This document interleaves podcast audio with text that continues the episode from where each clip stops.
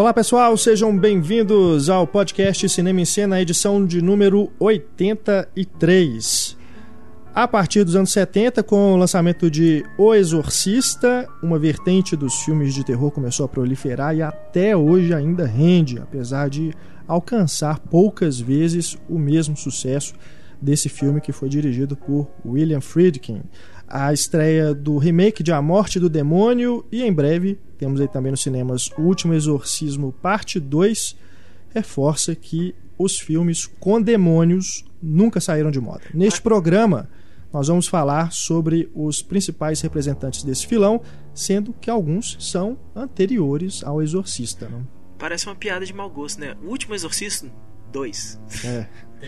Eles até modificaram, porque era o, exorc... o último Exorcismo 2 e depois colocaram parte 2. Porque acho que eles repararam que era uma gafe. Mas enquanto o último Exorcismo é um filme de tipo estilão found footage, né? O 2 não. O 2 é um É, filme. Esse já vai seguir por um caminho mais normal, mesmo, é. né? Convencional, vamos dizer. É mais ou menos o que também seguiu aí o Hack, né?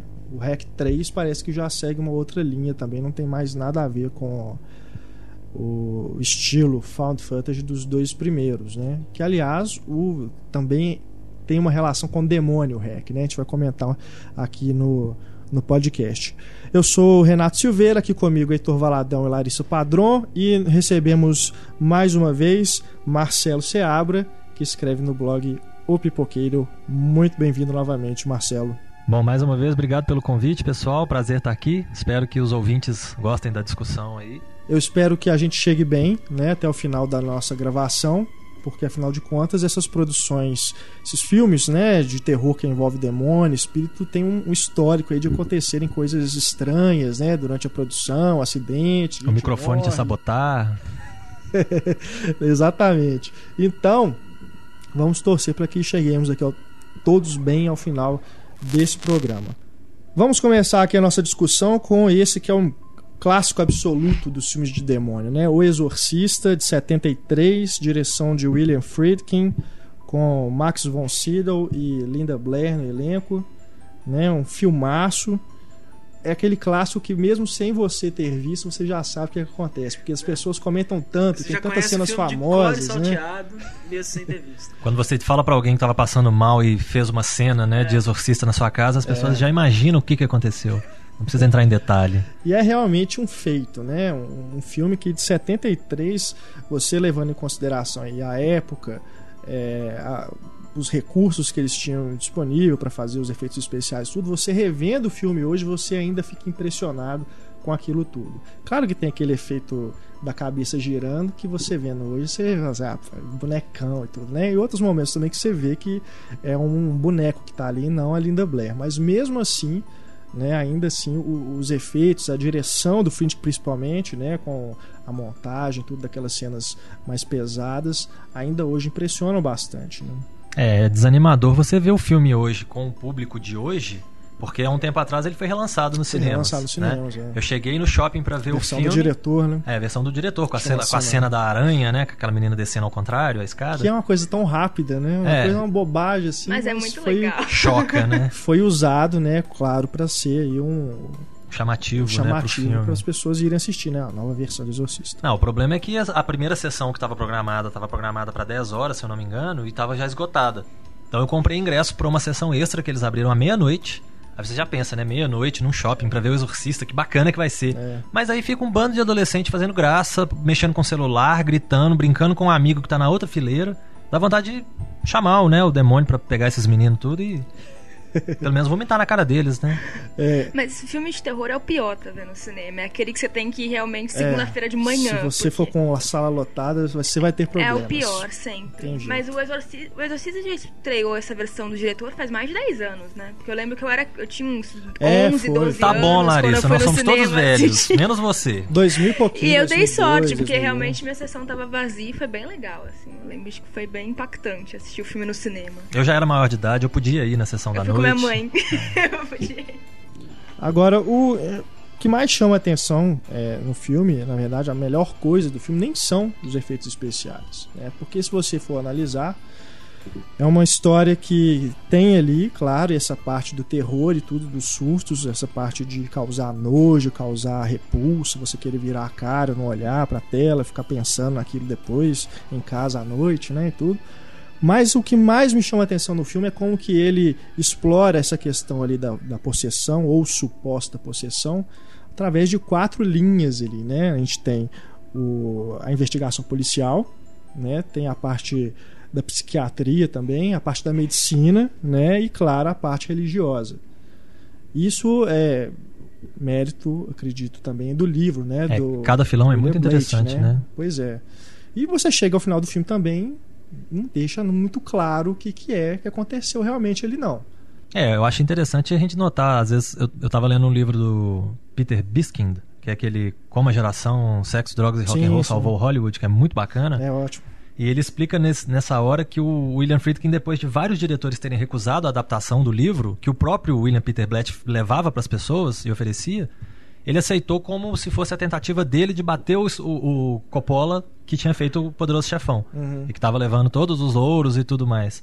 E aí você começa a pensar, poxa, um filme tão assustador, tão bem feito e tudo, era simplesmente uma competição interna, né, entre amigos que queriam um vencer o outro. Um fazer um filme melhor que o outro. né? E conseguiu, né? Quer dizer, não que tenha feito melhor do que o Poderoso Chefão, porque também são filmes completamente diferentes, eu acho É. que não vale nem comparar. É, são. Mas é um propostas filmaço. né? gêneros, você né, pensar assim, certamente o Exorcista é um filme que todo mundo coloca entre os 10 filmes mais assustadores de todos os tempos lá, e o Exorcista sempre tem um lugarzinho dele, né? É, e ele foi feito naquela época ali em que é chamada a melhor época de, dos diretores de Hollywood, né? A nova foram Hollywood, feitos né? filmes mais sérios, né? Mais que não eram só pelo dinheiro e tudo, que tinham uma proposta mais autoral, inclusive. Foi a E- época que os diretores começaram a pegar o poder, né, dos É. produtores, que os produtores Exato. antes eram midas, né, e aí diretores começaram a opinar. Uhum. É, Tanto que eu acho que ele. Claro que ele tem várias cenas de susto, aquela cena que você tá sentado e de repente dá um pulo da cadeira. Mas eu acho que o foco dele é, aquela, é uma coisa que tem bastante a ver com a década, que é aquela, aquela tensão do silêncio, sabe? Que não, não tá só nos filmes de terror. Tá em vários filmes de gênero da década de 70. Que é aquele filme que você, você fica acompanhando, você fica tenso, com aquelas cenas demoradas e longas. Luzes e sombras. silêncio, É.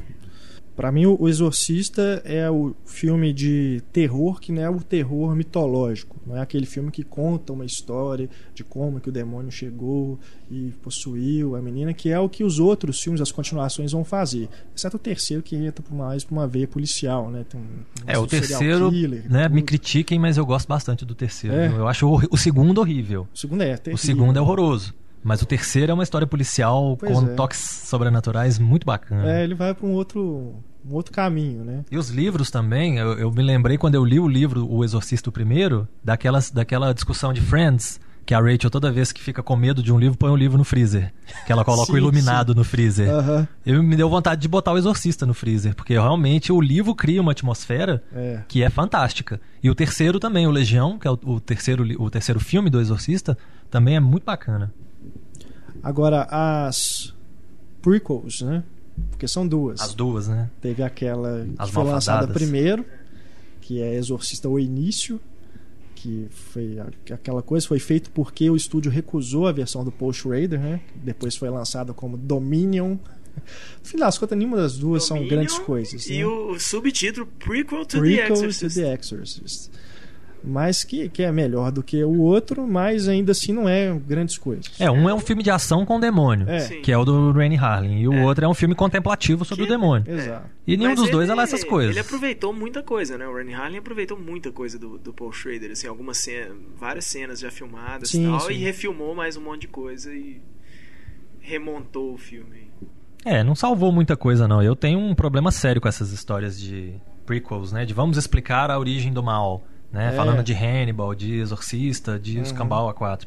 Eu acho Star ótimo. Wars. Star Wars, né? Eu acho ótimo, por exemplo, que o Coringa nos filmes do Christopher Nolan não tem origem. É. Isso é fantástico. Né? Não, e o que é mais legal, né? é dele- Você acha que vai vir a origem um monte de vezes, ele falando, "Que- sabe como é que eu ganhei, né? Cicatrizes e tal, e nunca é a mesma história. Perverte, né, o co- conceito de origem. E no Exorcista você já tem uma origem.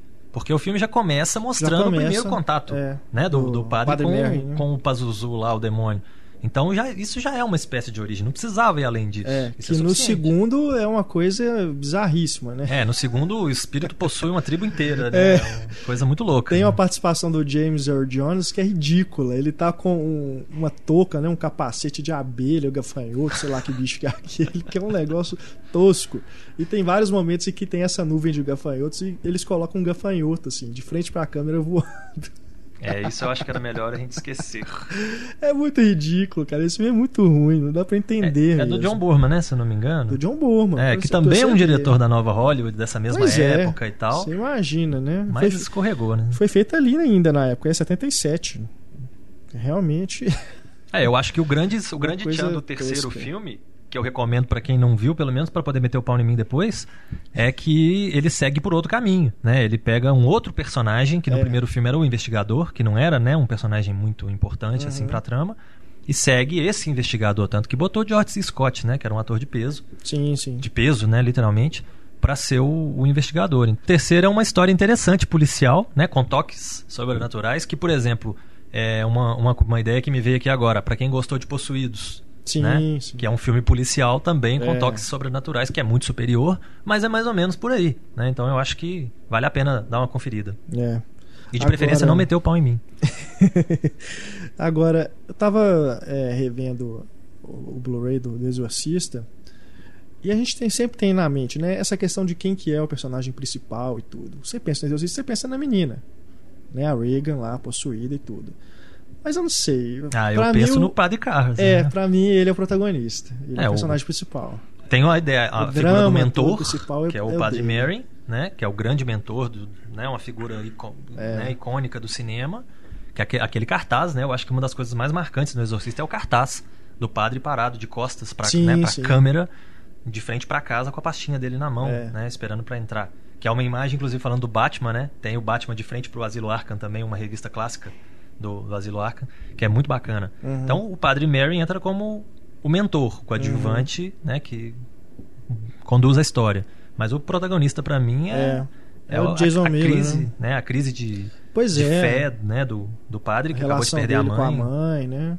Também, pra mim também é, acaba sendo o drama principal ali. Não, e a hora que a menina abre a boca e sai um Dime, É. Dime, você me abandonou, ou qualquer coisa desse tipo, nossa, aquilo é assustador. E o padre começa a ficar num Verdade. Uhum. desespero, vendo a mãe dele falando com ele, na- naquela menina endemoniada.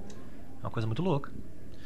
Agora, lembrando ainda do, de algumas sequências do filme, é, tem aquela parte em que a Regan tá no hospital e passando um raio-x, que seria uma tomografia, né? Se não me engano, o equipamento mudou aí com o avançar do tempo. É o avô, né, da tomografia.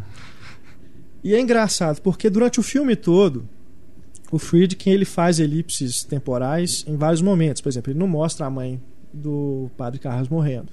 Né? Tem um salto ali no tempo, você já sabe que ela morreu. E, mas esse, essa cena específica, esse momento que ela está ali passando por esse, por esse raio-x, ele mostra detalhadamente cada processo. Né? Eles enfiando a, agulha né, na jugular dela, esguichando sangue, depois passando o negócio na, na cabeça dela e tudo. Que, ao meu ver, é uma forma dele mostrar, também fazer um comparativo desse processo, que é, seria uma violência tão grande quanto o próprio processo do exorcismo depois ali mais pra frente. Porque ele mostra tão detalhadamente, me parece bem claro assim, que ele tentou fazer um comparativo, tipo, Um olha, exorcismo a científico. menina, é, eles estão passando, tentando descobrir uma coisa que está acontecendo aqui, mas ninguém sabe o que, que é.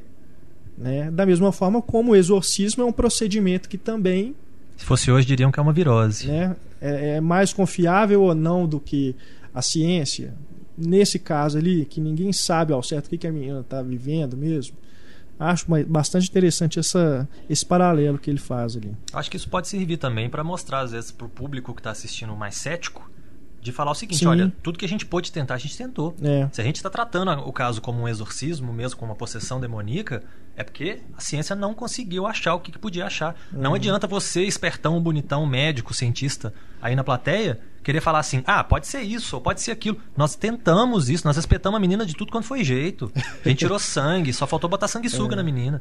E tá tudo resolvido. É, é demônio, não tem outra solução. É a discussão do exorcismo de Emily Rose é exatamente É. isso, né? Só que vai pro tribunal, literalmente, né? A É. discussão. esse do... eu acho fantástico por isso. É um filme de tribunal É. que é também ao mesmo tempo sobrenatural. Eu acho que o Emily Rose, eles só. A única coisa assim que eu falo assim, oh, que pena, eles mostraram que realmente era uma possessão demoníaca, sabe? Pra mim tinha que ter ficado naquela dúvida Um mesmo. mistério, né? É. né? Eu acho tão legal na hora que. Porque tem os relatos, né, da, da Laura Linney e os relatos do Campbell Scott, né? Que é, É. o promotor. E aí, quando o Campbell Scott fala, eles mostram a menina como se ela estivesse tendo uma convulsão, uma coisa É. assim, e muito parecido com uma possessão. Você fala assim, puxa, olha que legal. Né? Um filme que você não sabe, afinal, o que, que é o negócio tá rolando.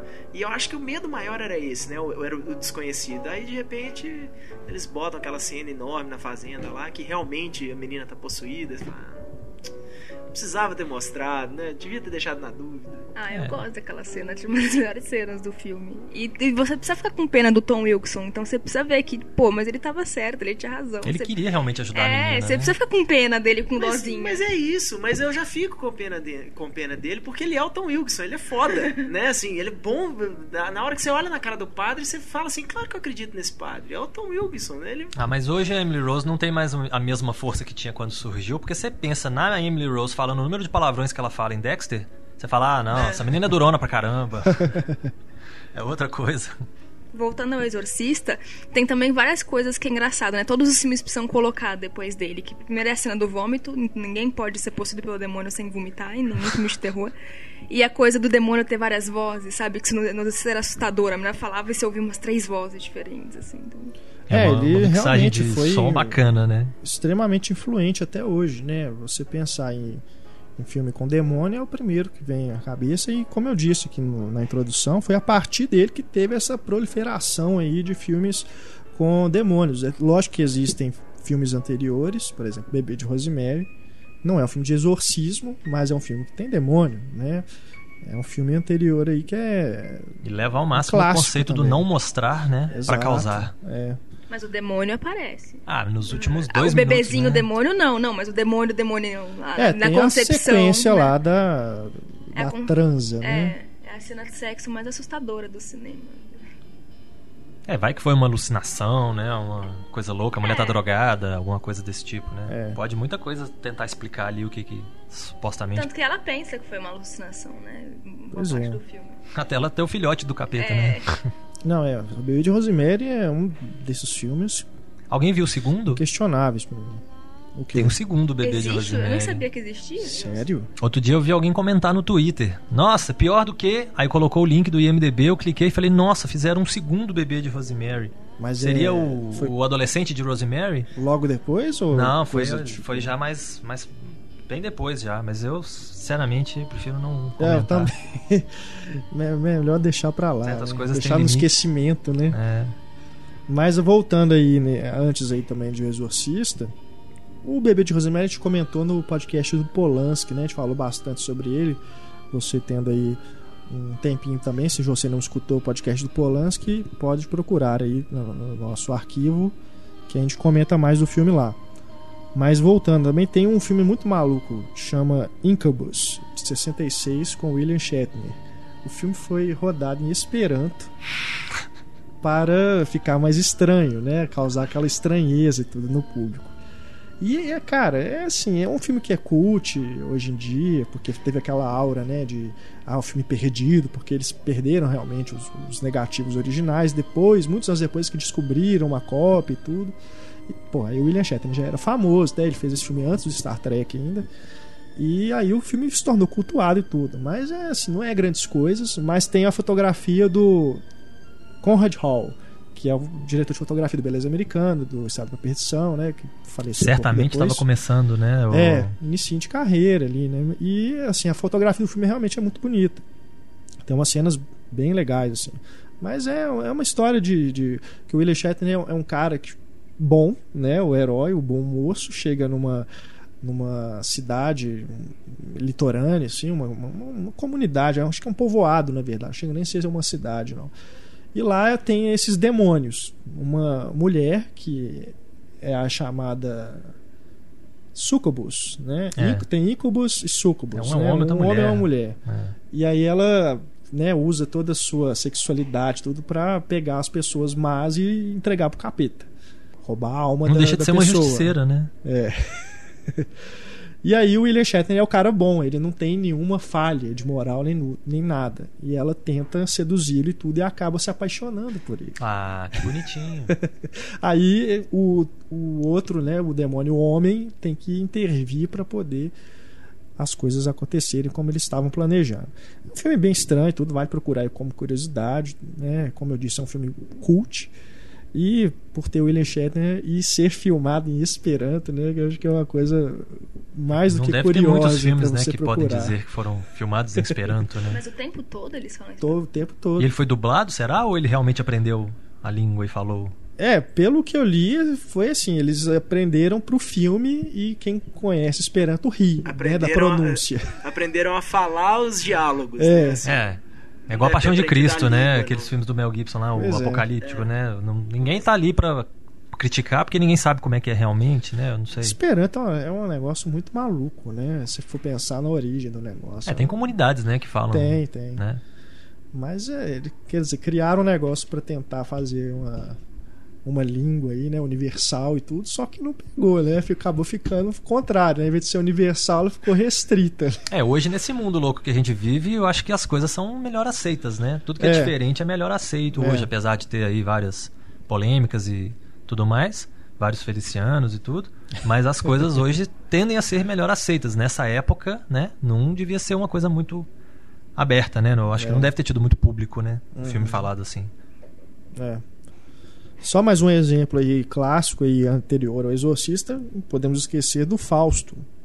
Né? O Fausto que não é de possessão e tudo, mas é o demônio clássico, né? Tem aquela aquele acordo e tudo, né? É uma lenda, né? Uma história que é uma lenda, depois foi adaptada pelo Goethe, depois virou o filme do Murnau de 26, que é, enfim, clássico absoluto também, vale muito a pena se você não conhece, vale muito a pena procurar. Tem um filme de 26, as cenas que tem de efeitos especiais ali são uma coisa absolutamente fantásticas para a época.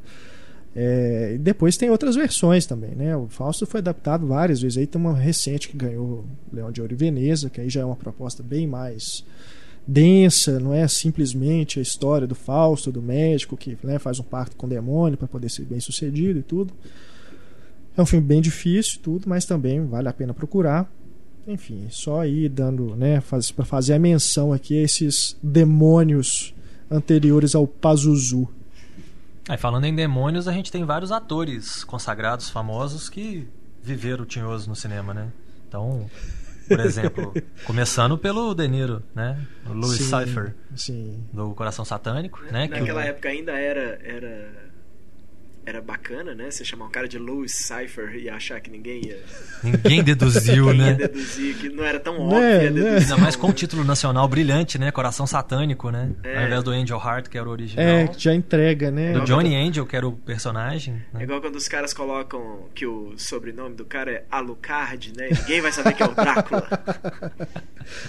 Verdade. É bem discreto, né? É. Tem uma patina A gente também. tem o Alpatino, O né? Advogado do diabo. Ali, não, não é possessão, porque ele é o demônio próprio, personificado, né? Ele tá só na forma humana, né? Mas ele não entra no corpo de outra pessoa. É, ele tira um tempinho, né, na agenda dele pra poder É. levar o filho dele com ele, né? É o oposto do Todo-Poderoso, né? É. O Todo-Poderoso do mal. É. E tem também o Jack Nicholson, né, no- nas Bruxas de Eastwick, que eu não sei se Sim, pode ser dito sim. que ele era o diabo, mas ele era um diabo, né, pelo É. menos. Também ele é é bem- demoníaco. O Jack Nicholson é demoníaco. É, qualquer verdade. filme que ele é, fizer, Qualquer né? filme que o Jack É. Nicholson Aquela faz, ele é o sobrancelha dele. demônio. Inclusive, ele era, o, se eu não me engano, ele era o escolhido inicial pro Exorcista, pra fazer o Padre Carras. E depois o Jason Miller que ficou com o É, papel. nessa época aí, nos anos 70, nesse pessoal, nessa turminha da nova Hollywood, o Jack Nicholson era escolhido pra tudo. É. Ele era sempre a primeira opção pra tudo. É. Porque, afinal, ele deve ter sido até escolhido pra ser o Michael Corleone, ele deve ter sido escolhido pra Deus e todo mundo. Porque ele era muito É. bem relacionado com esses caras. Ele tava sempre nas festas, né, cheirando com eles tudo Aham. mais.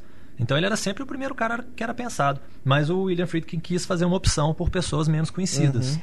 Então ele buscou o Max von Sydow, por exemplo, do, do cinema europeu, Uhum. e pegou o Jason Miller, que eu pelo menos não me lembro de outra coisa marcante que ele tenha feito, nem antes nem, Nem não. Além de ser pai do Jason Patrick. né? É. Que eu acho que foi a coisa mais marcante que ele fez. E ainda assim não é lá essas coisas. É, né? Jason Patrick ainda, que também não é nada marcante, né? Velocidade máxima 2, né? Então, Mas acho que ele olhou pra sobrancelha do Jack Nicholson e falou: não, esse cara não pode ser padre. Esse cara não é o padre, ele é o demônio. vai levar né? ele a sério. Ele podia ser o Pazuzu, né? Fosse ter um diálogo, né, do padre com o demônio, era o Jack Nicholson, mas como não é o caso. Aliás, se eu não me engano, o nome Pazuzu é no segundo que aparece, né? No primeiro ele não é mencionado o nome, não. Ah, Ou eu, é em algum momento ali da possessão ele fala. Eu também não me lembro. Aí eu não me lembro. Pra mim, o melhor diabo até hoje ainda é a Elizabeth Hurley. Ah, Aquela, sim. aquela refilmagem. a- a- o filme é bem bobo, bem Endiabrado, ruim. né? Endiabrado. Mas a Elizabeth Hurley naquele Oh. filme, nossa. Ô, Elizabeth Me Hurley. leva pro inferno, me Foi a joga única no coisa que presta que ela fez também na vida dela, né? Assim, porque hoje em dia sumiu, né? Não, que presta não, porque o filme é ruim. O filme é ruim demais. Não, mas ela tá muito bem no Ah. filme. Ela presta, o filme Né- pode né- ser né- outra... nem- né- eu, eu, eu falo mais, assim, pode, pode, pode achar ruim quanto que for. É, tem- ela tá bem no filme, independente da beleza, ela, ela é boa no papel, assim. Boa. Eu, eu acho muito legal ela no Tem papel. muito tempo que eu não vejo falar da Elizabeth Hurley. Pois é, ela meio que deu uma sumida. É, ela né? teve um mais filho, como parece que modelo. casou com um É, empresário, filho, casou com um sumiu. empresário, mas ela continua trabalhando muito de modelo, essas coisas. Se eu não me engano, ela estava fazendo um papel recorrente numa série de TV, pouco tempo atrás. Mas, mas anda meio sumida mesmo, assim. não- É, uma grande intérprete do demônio. É, consultando aqui o nosso oráculo IMDB, ela esteve em Gossip Girl. É, ela Durante fazia duas ela tinha um temporadas. recorrente no, no Gossip Girl. E... o último filme dela é de 2004, olha pra você ver. Método Assassino. que Eu nem sei que filme Nem que é sei isso. que filme é esse. Mas ah, É, fazendo Gossip Girl, pode-se dizer que ela foi pro inferno, né? No original era o Dudley Moore. Quem, que- quem que era o diabo mesmo?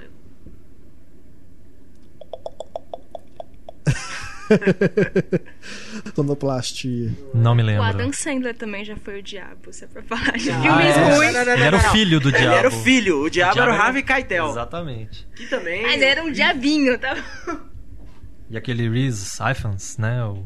É, Reese e Fans. É. Estranho, né? Um cara em inglês chamar Reese e Fans. É, isso aí. Ele era o, É- o irmão mais velho é lá, igual- o mal, né? É igual quando a gente lê o. o Rafe Fiennes, né? É. Todo mundo falava Ralph Fiennes. É, ao o contrário, cara Rafe né? Fiennes. É, o Adam Sandler foi um capeta pra ser esquecido, né? Como todos os outros projetos, né, do O Adam original do Endiabrado se chama O Diabo é Meu Sócio, Isso. 67, Eu esqueci o nome do velhinho que faz. o- Peter Cook Peter. E o Dudley Moore. De 76, né, também a gente tem que lembrar aqui de A Profecia. Damien. A é Profecia do Richard possuído. Donner. É o filho do demônio, literalmente, né? Se ele não é possuído, ele é materializado, né? Então é- fica mais é, ou menos na mesma categoria, né? Pode ser que a gente pode considerar que o demônio possuiu o neném. Você né? pode até considerar ele como uma continuação do bebê de Rosemary. É o filho. Ele é o filho da Rosemary. Nós vamos mostrar. Foi deixado lá o- adoção, O, né? o Polanski não mostrou. Nós vamos mostrar a cara do menino agora. Que é, É, um- sensacional. Eu adoro profecia. Menino Original, bonitinho, lógico. calminho, tranquilinho, que só precisa dar uma olhada pra você pra vir um cachorro dos infernos correr atrás de você, né? Te jogar de cima de um, de um vão de escada. É, realmente um filme muito bacana também.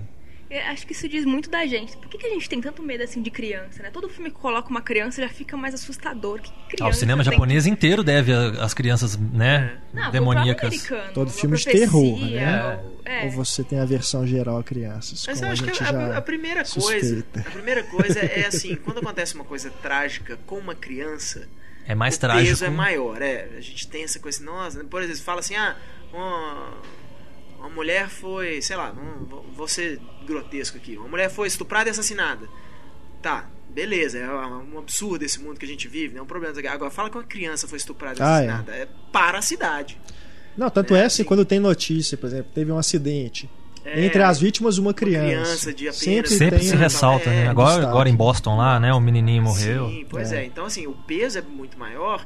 E eu acho que tem aquela carga da inocência também. Né? Exatamente É. por isso, assim, é é mais trágico por causa disso. Teoricamente é uma coisa inocente, nunca fez mal pra ninguém, sabe? Não, não fez nada ainda, e aí de repente o menino olha pra você e Agora, falando dos antigos e do o de, cachorro do inferno. de Inocência Perdida e de Criancinhas, a gente tem os Inocentes, né? Do, baseado no Henry James, Na Volta do Parafuso, que é um filme bem atmosférico, né? Bem interessante, na, principalmente na época né, que ele foi feito, com a Deborah Kerr, que eu achei bem, bem, bem bacana, porque também são menininhos, né? Que estão às voltas com espíritos, com gente assombrando a casa deles, eu achei bem, bem é, bacana. Menininhos Possuídos tem muitos exemplos. Não só de demônio, né? Tem as Cidades Amaldiçoadas, né? Aquela coisa... É. é, É. Children of the Corn, aquelas coisas por aí vamos. É, o Children of the Corn, o Colheita Maldita, É, tem, Colheita Maldita, tem uma espécie lembrado. de, de- de deus ou demônio ou o que seja que eles né, oferecem às pessoas quando chegam numa determinada idade lá para serem sacrificadas no milharal. Então, as pessoas entram em transe, né? Não sei se pode se dizer ali que elas estão possuídas, mas elas ficam muito loucas. É. O- as continuações da profecia vocês viram? Porque eu, eu realmente eu só vi o original O e segundo- aquela refilmagem que é preferível. É, o- o segundo-. O segundo É. tem o William Holden, né? Se eu não me engano, o William Holden é o tio do Damien, que depois que o pai dele morre, né? Não- desculpa aí, gente, quem não viu. Mas depois que né, acontece alguma coisa com o pai dele no primeiro. Quando o filme tem mais de 20 anos, não é spoiler mais não. É Ah. falta de vergonha de quem está ouvindo e não sabia. Ah, então beleza, gente. Então, para os desavergonhados, desculpe. Então, depois que o, o Gregory Peck, né, some lá no, no primeiro do, do- do final do primeiro filme, no segundo filme, obviamente, o menininho foi adiante. Então, senão não teria, né, o segundo filme. Tem quatro, né? Tudo bem que o 4 não é o Damien, mas chegou até o 3 com o Damien, você fala assim, é, o Damien sobreviveu. É, o- o- até o 3 eu acho assim, tudo bem que perde a força, entra pro lado da política, então quer fazer uma metáfora muito ridícula, né, muito na cara do político demoníaco, né? Ó, nunca vi isso, né, um político demoníaco. Mas eu acho que pelo menos ele mantém assim a, a- sei lá, mantém a postura, né? Não é um filme horroroso, não é um filme que dá uma derrapada brusca. O segundo filme ainda mantém um pouquinho da atmosfera do primeiro, ainda tem o conceito do primeiro de ter um ator de peso para ser a referência do, do garoto. Se eu não me engano, o Profecia 4 foi só. Foi pra televisão que eles fizeram, inclusive.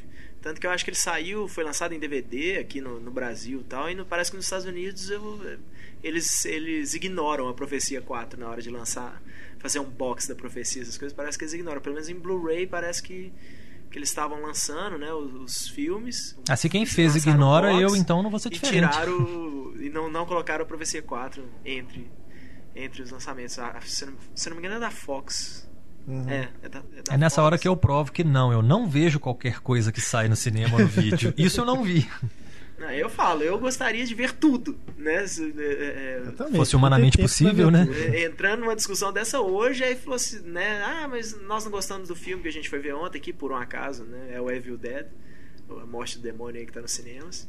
E. Ah, mas a gente podia ter visto outra coisa. Eu falei, olha, eu vejo tudo. Vocês escolheram a morte do demônio. Não, e as pra pessoas você que eu fui, saber que elas não é ruim, gostaram. que não é bom, pra você saber que não gostou, você teve que ver. Claro. Então não Ah, adianta é. você pensar que podia ter Ah, voltado é igual- atrás. que- é, a, é a velha, aquele velho papo do. Foi o Rubens Evald que assistiu 10 minutos do Guarani, saiu, falou, já chamando o pior filme da história. Não sei o que. Peraí, mas você não viu o filme.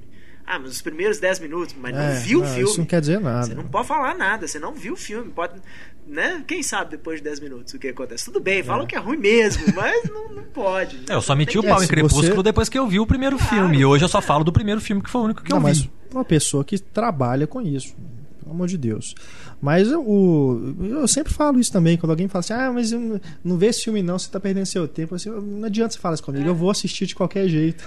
O, o- o tal do não vi, não gostei, pra mim não funciona. Não funciona mesmo, não tem jeito. E diz muito sobre a pessoa que tá falando, né? Porque às vezes É, a pessoa é, fala que não gostou e o filme é ótimo. Você assiste e fala, nossa, É, você não que pode jacu, se né? basear no gosto do- das pessoas, né? Por isso mesmo a gente sempre coloca, né? Pra quem escreve críticas, pra quem publica texto, eu não tô Aham. interessado que as pessoas concordem comigo, eu tô interessado que Claro. as pessoas vejam né, uma linha de raciocínio, vejam os meus Eu- Eu, argumentos. estou interessado que as pessoas Pensem. vejam a verdade, né? Nem tanto, nem tanto. Eu tô interessado que as pessoas pensem a respeito. Né? Claro. Pô, pode não concordar, eu não, não tenho a verdade universal. Das pessoas que escrevem, vocês que estão aqui, o pessoal que tá ouvindo, o próprio Pablo Vilaça, o Roger Ebert, né? Que saudoso já. Eu acho que ninguém acha que detém a verdade universal e que vai escrever essa verdade universal numa crítica. Não, fale só por vocês. entendeu? Por isso que eu parei de escrever crítica. É, o Heitor tem a verdade. né? Eu tenho a verdade universal. O Pablo acha que também tem, mas a gente sabe que não tem. Não, não existe a verdade universal. O cinema é tão subjetivo. Não existe Tá a bom, verdade. não existe, mas tem algumas pessoas que a detêm. Tem, tem né? menos verdade do que a É. outra. Não, exi- não- não existe a verdade universal porque eu ainda não botei ela no papel. Bom, no pipoqueiro, pelo menos, você não vai encontrar a verdade universal. Mas pelo menos tem ali alguns argumentos, algumas visões, alguns elementos interessantes para se pensar. Eu acho que se eu conseguir fazer uma pessoa pensar um pouquinho sobre um filme que ela assistiu, Ou às vezes repensar uma coisa que às vezes ela. Já vi gente que falou assim: ah, eu não gostei de determinado filme, mas depois que eu li o seu texto, eu assisti de novo e até passei a reparar alguma coisa. Não sei, eu não pretendo mudar a opinião de ninguém sobre um filme. Mas eu acho que é interessante a pessoa passar a ver uma coisa que ela talvez não tivesse visto no primeiro momento. É, mas cada vez que alguém lê um texto meu e fala assim, ah, agora eu comecei a pensar melhor no filme. Aí eu vou, yes! É, claro que você se sente né, Consegui mais um. né? A opinião tem que ser igual o paladar, gente. Os médicos não falam que o paladar muda, né? De tempos em tempos, o seu paladar muda. Às vezes você experimenta uma coisa aqui que você não gostou e depois você come de novo. É, pra mim, cinema é a mesma coisa. É, mas aí o interessante é que não Sabe? se trata de uma opinião pura e simples. Você tem elementos, você Não, está observando certeza. certos aspectos, você às vezes passa a reparar. Eu, eu sempre vejo críticos falando que observar atuação e roteiro é 10, 20% de um filme, né? Tem muita coisa ali que você às vezes não está pensando. Então, quando você passa a ver a, a estrutura toda, a, a fotografia e os detalhes todos de cena, né? A, todos os pequenos sinais que o diretor ou quem seja planta ali, você começa a abrir o seu horizonte e começa a gostar de É. coisas que talvez você não gostasse antes. É a primeira vez que você vê um filme e depois na revisão já muda muita coisa na sua percepção Com sobre o certeza. filme. E muitos pioram, isso. né? Não, é isso que eu Alguns falo. pioram, outros melhoram É, até. Isso, isso eu eu acho é o problema da revisão. Um filme que você assiste uma vez e você não gosta muito, na revisão você fala, é, até que não é tão ruim quanto eu lembrava. Agora, um filme bom. Que você sai do cinema falando, nó, filmaço, tal, não sei o até quê. com medo de Aí você novo. revê, é, aí às vezes você vê assim, é, mas não era tão Ah, bom é. quanto eu lembrava, É, isso né? aconteceu Assim, demais comigo. né? Ah, a mas- primeira experiência que você teve, é, muitas vezes é inigualável. Falando das sessões, né, que a gente tava falando aqui das sessões complicadas de cinema, eu vi a Bruxa de Blair, por exemplo, na estreia, num cinema aqui de, de BH, e tava cheio de adolescentes fazendo graça e jogando coisa pra cima e tudo mais. Eu, terminou o filme e falei assim, é, o filme é bacana, mas sinceramente É, eu não a consegui ir ali. que eles queriam que você tivesse. Depois que o filme foi lançado em VHS, sim, eu sou dessa época. Eu aluguei o filme, levei o filme pra casa, assisti sozinho dentro de casa. Aí foi outra experiência completamente diferente. Pois é, é igual. é, Isso eu tava. Eu, eu cheguei a essa conclusão ontem. Filme, comédia, é bom ver em cinema cheio, todo mundo rindo e tal, é ótimo. Filme de terror, quanto mais sozinho você tiver, melhor. É. Pra mim, filme de terror ainda. É pra, é, é, é, é, pra mim é uma experiência é, é, isolada, porque é exatamente isso. Quanto mais sozinho você tá, entre aspas, mais indefeso você está. Então, mais aquelas coisas que você tá vendo ali, mais você se envolve, mais aquilo te afeta. E você não é Quando tá influenciado pela leitura dos outros em volta, né? Exatamente. Igual um filme de suspense também, que às vezes a pessoa... Exatamente. É, de- não, e aí de, alguém faz uma gracinha perto de você, ou até isso, às vezes alguém começa a conversar. Fica explicando, né? de Olha, trás, agora ele fez fala, isso. Pô, cala a boca. Não, e tem gente que. E tem gente que tá totalmente fora do filme. Ele tá ali e aí acontece um negócio que pra você é uma coisa que te impressiona, mas pra ela, como ela não tá, tá um pouco se lixando, ela começa a rir. É, deu ontem ou anteontem, não sei, na, na- no Twitter da revista Rolling Stone, que eles fizeram uma pegadinha num programa de entrevistas americano, do Jimmy Kimmel, que ele entrevistava as pessoas no próprio festival de música. Se eu não me engano, foi no Lula Palusa. Foi no Coachella. Foi, Coachella. é, isso aí. Que o pessoal tava perguntando, e aí, você tá esperando a banda tal? E inventavam um nome e a pessoa, não, tô afim de ver essa banda, essa banda é ótima e tal. Tem gente que é isso no cinema, né? Que a pessoa É. vai ver o filme no cinema, não tem ideia do que, que tá indo ver, tudo É. bem, não tem problema nenhum com isso. Mas aí, ao invés de sentar, calar a boca e prestar atenção pra saber do que, que se trata, É. sai do filme com a mesma ideia que tinha quando entrou. Exato. Continua no É, escuro. É, Não, todo filme você precisa de imersão, mas eu acho que terror e drama, principalmente, são filmes que você precisa de mais imersão, porque você Verdade. precisa entrar melhor naquela história. A comédia, ela, ela é um pouco mais de desprendimento mesmo, Uhum. mas terror você precisa entrar naquela história. E você precisa ter, sei lá, quando você, você tá... Você precisa ser possuído pela esse Exatamente. não sair da Quando você tá distraído, também você tem uma. Parece que fica uma certa vergonha, né? De se envolver tanto no filme assim, você fica com vergonha de tomar susto, esse tipo de. É, eu ouvi de um amigo meu, por exemplo, que ele estava numa cabine, não sei se no Rio ou em São Paulo, ele estava numa cabine para jornalistas do Evil Dead e ele viu um jornalista na frente dele dando pulos na cadeira, de susto, se assustando assim, como uma criança, né, que estivesse vendo o filme e, meu Deus, o que, que é isso? Eu acabei de cair de paraquedas aqui, não sei o que, que é um filme de terror. É. Então Mas eu acho é, que se, né? né, Tem outro lado também, né? Se a gente for esperar ver todos os filmes de terror sozinho, não vai ter mais filmes de terror, porque eles dependem do público. é, Eu cada sessão sala vai ter que ser pra uma pessoa. Não, mas aí, de- mas aí depende do, do, do, do estilão do filme. Por exemplo, eu, é, é, uma das experiências mais divertidas que eu já tive foi assistir Pânico 2 num sábado à noite no BH Shopping, a sala entupida de adolescente, e as meninas berravam na hora que aparecia o, o assassino. Eu tive essa Cara, experiência. e isso começa a te afetar, assim, e de repente eu tava achando divertidíssimo o filme, porque. Você olha mais É. em volta do que pra frente, Não, né? e assim, não, mas era aquele negócio, aquela histeria coletiva. Me, me deixou. Não, me é prendeu no bacana. filme, porque de repente eu via um monte de gente em pânico em volta do Você sai até com uma impressão melhor do Ideal, filme, né? é Porque isso. conseguiu assustar tanta Foi gente. muito legal, assim. Na hora que eu saí, eu falei, poxa, eu adorei o filme. Aí o povo falou assim, nossa, né? Fraquinho. Eu falei, tá, desculpa, eu não adorei o filme, eu adorei a sessão. Foi ótimo. É, o princípio, a graça do cinema é isso, a experiência coletiva. O problema é esse. O problema é o coletivo de hoje. Quando né? essas pessoas, é, não tem esse coletivo, que as pessoas estão no mesmo ritmo ali vendo o filme. Em tá um lugar. olhando o celular, falo, tá o- rindo, conversando, É. batendo papo, comendo pipoca, enfim, aí é, vira uma eu- zona. Por exemplo, eu assisti o Atividade Paranormal sozinho em casa, não tinha ninguém em casa comigo. Né? Assim, de noite, tudo escuro, tarde da noite e tal. Então, pra mim, funcionou, que era uma beleza. Né? Assim, eu saí do filme.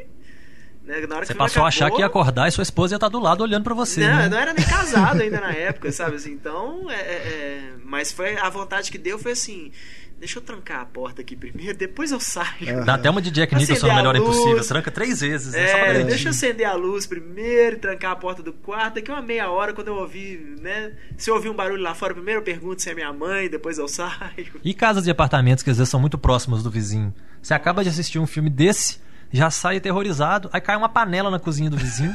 Quem disse que você sai debaixo das cobertas? Verdade. Agora, voltando aqui ao, aos filmes, né, do, que a gente pautou aqui para discutir, tem mais uma franquia que também se estendeu aí dos anos 70 para frente, que é Horror em Amityville. Primeiro filme de 79, depois tem um monte de continuações, até ter a refilmagem, tem versão 3D e os Cambau A4. Toda casa mal assombrada da década de 80, eles davam um jeito de botar o nome de Amityville, né? Só porque tinha um pezinho na realidade, né? Dizem que é baseado É. em fatos, né? Então... É baseado no livro que é baseado num relato real, né? É, e aí a gente entra naquele velho problema. Vai saber o quanto disso é real, É. né? E o quanto foi roman... Que também é aquilo, tem, um, tem uma possessão ali de certa forma. Né? Porque Tem, o, o- é. O personagem acorda pai no da meio da, noite, família- no meio do corredor com uma faca na mão, ameaçando o filho, É. né? Ou umas coisas desse tipo. é o pai de A casa, família, né? Que se sim, torna o, a um casa assassino. que é o James Brolin, né? Pai do É. Josh Brolin. O original eu acho fantástico. O original é, é fantástico. A refilmagem é com o Ryan Reynolds, né? É, Eu tô confu- é. o pai é o Ryan Reynolds, a Melissa. É bem fraquinho, Melissa Melissa George, é a mãe. Tem uma cena, cara, do original que aparece uns olhinhos vermelhos. Na assim. janela, Bicho, cara, aquilo eu eu sonhei com aquilo, cara, quando era A- criança. Cara, eu, eu, eu lembro disso, às vezes quando eu fecho o olho, eu lembro dos, dos olhinhos da É. janela aparecendo e saindo, assim. Cara, até hoje aquilo me gela a espinha só de lembrar, bicho. Bom, se esse é um clássico, eu sou desavergonhado então, porque eu não vi, sinceramente. Eu não sei se é, não seria um clássico no sentido mesmo Eu vi a refilmagem. do, do Exorcista, assim, não. É. Mas é um filmaço. Primeiro é um filmaço. Mas Tá o que eu- anotado. Vale a pena. Vale a pena. Saiu em DVD no Brasil. Ele fez muito sucesso, né? Tanto é que tem essas continuações. Ah, eu conheço um cara que tem uma né? coleção grande de DVDs é um e Blu-rays, eu vou pedir pra ele isso. emprestado. Se eu não me engano, é- chama. Não, não sei, eu não sei qual que é a ordem. Se o original saiu como horror em Amityville e a refilmagem como terror em O, Amityville. o origi- o- a refilmagem, se eu não me engano, é horror. em horror, MTV. então o original saiu como terror em É, Amityville. é, isso mesmo. Eles, eu lembro que eles É, mudaram. o que importa é que o bicho pega em MTV, né? Amityville o bicho pega. Direção do Stuart Rosenberg, do original. É, Eu, eu não sei se é, se é a mesma coisa nesse ponto, mas eu acho interessante o, o Amityville, que, pelo menos a refilmagem, porque você não tem, assim, um horror escrachado, você não tem morte, sangue jorrando, nem nada. É uma situação que você fala assim, poxa, perfeitamente normal se Não, no você acredita em original alguma também coisa, não. né? As coisas que acontecem são muito estranhas, mas É. não é. Sabe assim, é, a- a- acho que talvez a maior coisa assim que, né, que tem essa coisa de, de tem alguma coisa errada aqui, assim, é mesmo a cena da- dos olhinhos. É, Mas o resto são coisas, né? Aquela, aquela invasão de mosquito, é umas, são umas coisas muito bizarras que acontecem, assim, que fala assim, tem alguma coisa errada nessa casa. Que às vezes a gente até lê, né, Mas não é numa, numa Associated Press da vida, É. aí você lê que aconteceu uma coisa parecida em algum lugar do mundo. Então não é necessariamente um evento sobrenatural. é. É, a refilmagem eu, eu também não curti muito porque eu não consigo levar o Ryan Reynolds a sério. Eu assisti- não consigo. Não acho ele um ator que dá pra Ah, mas nessa época ele ainda não era tão Ele- naque- nessa época ele né? tava tentando, né? Ele tinha acabado de fazer o Blade 3, tava aparecendo aí como um novo nome, assim. O problema do Ryan, Reynolds, do Ryan Reynolds é que não dá pra levar ele a sério nem, nem como ator sério, nem como ator de comédia, assim. Ele ainda não. Sabe, eu acho que ele não achou ainda o, nicho dele, assim, porque. Você Esse seria um bom ele- Flash. Que é um personagem engraçadinho. Eu não acho ele engraçado. Esse é, que é o problema. Eu normalmente eu prefiro ele quando ele não é o engraçado da história. Tipo, é, é, é, você pegar aquele filme com a Sandra Bullock, que é uma bobagem, a proposta, mas ele é ele é o, o, racional ali, ela é aquela coisa, né? Ele é o submetido, tá né? Ele é o estagiário. É, mas ele então ele não. Ali ele não me desagrada, mas aí você vê ele tentando fazer papel sério mesmo, você olha aquela cara de Van Wilder dele lá, você fala, não combina. Aí na hora que ele tenta fazer comédia, ele também não é engraçado, assim. Sei lá, eu, é. eu gosto, eu, eu, eu, quero gostar dele, assim. Eu acho que é um cara que tem um maior potencial, só que ele ainda tem muito ainda pra aprender. Eu acho que na época do MTV eu ainda não tinha uma opinião formada sobre ele, então não influenciou. Eu gostei do filme. É porque tinha uma série que chamava Two Guys, a Girl and a é. Pizza Place. Uhum. Era uma série de comédia e tal. Ele era magrilinho ainda, novinho e tal. E a série era boa. Eu lembro dessa então, série. ainda... Acho que quem gosta do Ryan Reynolds, acho que gosta desde essa época. Assim. Porque a série era boa. Nossa, eu lembrei de um que era da mesma época, é muito ruim. Da mesma época da refilmagem, que é um com a Kate Hudson, que é aquele A Chave Mestra. Nossa, aquele filme é fantástico. Nossa, eu odeio aquele filme. Nossa, aquelas mas musiquinhas. Mas isso é, tem demônio? É mais tem uma, tem uma não, questão de é, possessão. É, é, mas é, é, possessão. Eu acho até que não vale nem a pena entrar em muito detalhe para não estragar. Isso. Porque afinal de contas a gente tem aqui uma, uma posição totalmente favorável e uma contra. Eu odeio aquele filme, achei ele horroroso. Eu recomendo para todo mundo aquele filme, aquele filme é muito bom. Jenna Howlands. Nossa, aquele filme tem ótimos atores, tirando a Kate Hudson que não é lá essas coisas. Ah, mas ela. Mas ela, é, ela, ela dá conta do recado. Mas, poxa, você tem o John Hurt, fantástico, fazendo tudo com o olho. Ele olha pra menina, você já desespera. Eu achei aquele filme muito legal. Não consegui gostar dele. O, o Peter Sarsgaard está muito bem. Aquelas musiquinhas, aqueles cânticos. É igual Não, matéria, matéria de sobrenatural do Fantástico, que eles põem aquelas musiquinhas sobrenaturais, fazendo uns barulhinhos esquisitos. Eu, quando era pequeno, ficava com medo só daquelas musiquinhas. Eu nem via a matéria. O filme tem isso, tem aqueles. aqueles é, cânticos negros, né, do, do, sul dos Estados Unidos, os escravos e tudo, aquilo ali constrói uma atmosfera que é fantástica. Vocês gostam do filme pra desempatar? Eu acho que ele tá possuído. É. Mas é, eu lembro de ter assistido, assim, de não ter. Não acho fantástico, mas não acho ruim, não. Assim, eu não não me causou uma impressão tão forte agora para eu poder definir, não. Às vezes eu tenho que ver de novo. Eu acho que é tudo muito bem construído, chega no final, é, faz todo sentido, as coisas se encaixam, é muito bacana. É, eu tô com o Heitor Detestei, também. não. Fiquei em cima do muro. Eu tenho que rever. Então nós assim. temos dois nos extremos e dois no meio. Ai, ai. Então, por favor, pessoal, aí embaixo do podcast, deem a sua opinião, eu, eu a chave mestra. com seus argumentos. Eu não lembro se, se eles são tão fortes assim, né? Mas agora fiquei curioso para rever. É, eu acho que essa, essa atmosfera, achei, essa atmosfera de fazenda grande, no sul né? dos Estados Unidos, igual é o caso dos Inocentes, por exemplo, eu acho isso muito legal, isso te envolve. Eu, eu acho isso muito legal por causa da questão do isolamento. É igual. O filme é uma porcaria, aquele Os Estranhos, com a Liv Tyler e o. É isso, eu concordo com você. É uma besteira o filme, mas na hora que você pensa assim, pô, mas você tá numa casa no meio do mato, o seu próximo vizinho tá a quilômetros dali. E aí você pensa assim, e se chegarem pessoas em volta da sua casa querendo te matar, o que, que você vai fazer? Sabe, eu acho isso, esse conceito muito legal, assim, até... Mas esse é o conceito de todos os filmes de terror, eles estão sempre... É, o problema é o que, que se faz com esse conceito, Ninguém né? Tá Exatamente, o super... Peckinpah fez isso no final do Sob Domínio do Medo e é genial, né? Tem um francês chamado Eles, que é, foi lançado na mesma época ah, desses sim, estranhos. É, o Dem, é. é Dem que chama? Que é, só que é em francês, é. Ills, é, é, um negócio assim. Que tem uma mulher, eu não lembro quem que é a mulher, eu acho que ela deve ser famosa, não lembro quem é, que é a atriz. Que ela tá também numa casa esperando o noivo chegar e o noivo não chega nunca e ela começa a ouvir barulhos dentro da casa. Que não tem nada de sobrenatural. Nada. E é um filme bem construído, é. né? É um filme sim, besta, sim. no fim das contas, mas é um filme bem construído, que cria ali uma atmosfera pra você ficar. É, se você que tem medo de sua casa ser assaltada, não assista, Nossa. você vai morrer de. É, são favor. medos reais, né? É. Então você não tá com medo do fantasminha do bicho papão. Você tá com medo de, pô, invadir a minha casa. O Gasparzinho. É complicado. É, nós temos né, muitos filmes para comentar aqui, então vamos já partir para outra, outros aqui que a gente tinha anotado.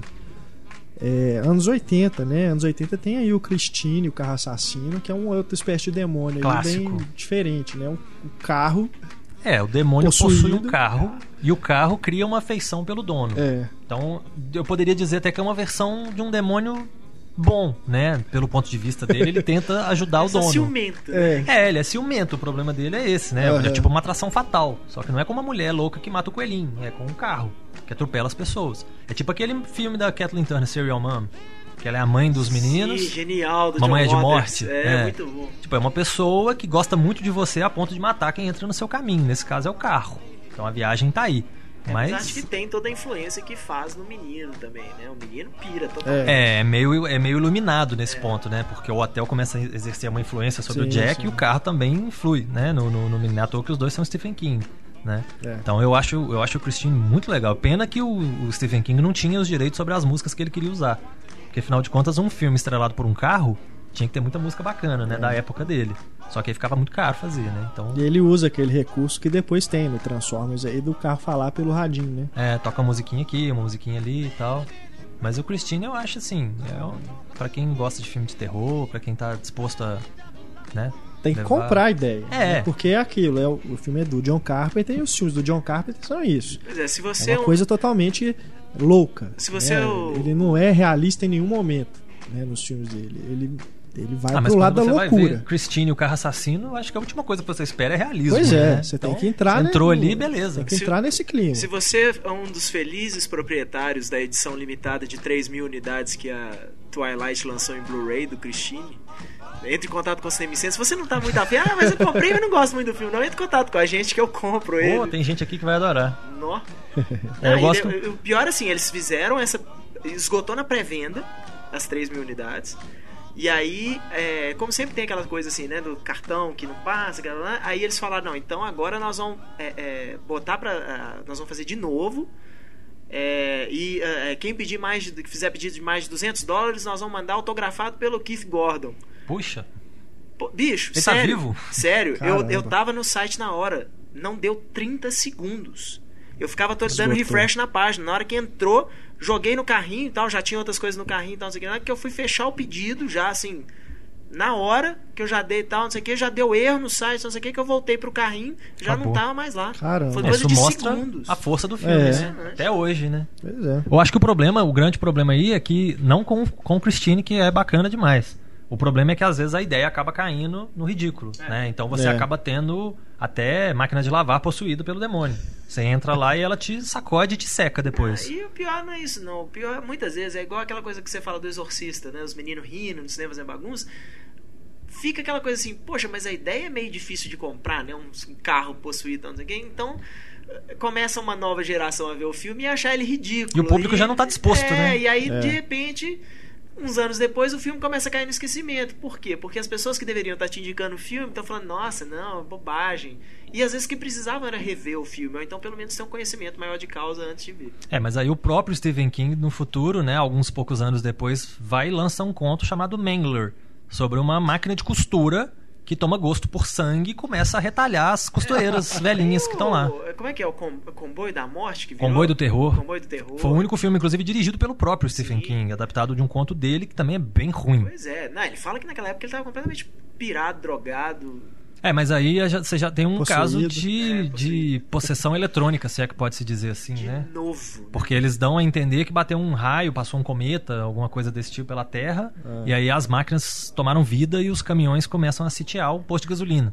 Meu e Deus. você tem o Emílio Esteves pra salvar a pátria. É Uau. difícil. Difícil não, tá? Eu gosto da Billy Stevens. Ainda aí na linha automotiva, né, recentemente saiu o Rubber, que é o pneu assassino. E é um pneu também que é possuído, né, mais um objeto inanimado que ganha vida ali e tudo e sai matando as pessoas, enfim. É, os traficantes Mas- do Rio usam muito essa técnica, né? Só que eu, eu achei que seria um filme desses trash engraçados, mas não. É, Tem algumas partes legais. O, o momento do em que o pneu ganha vida, né? É, é bem, bem feito e tudo.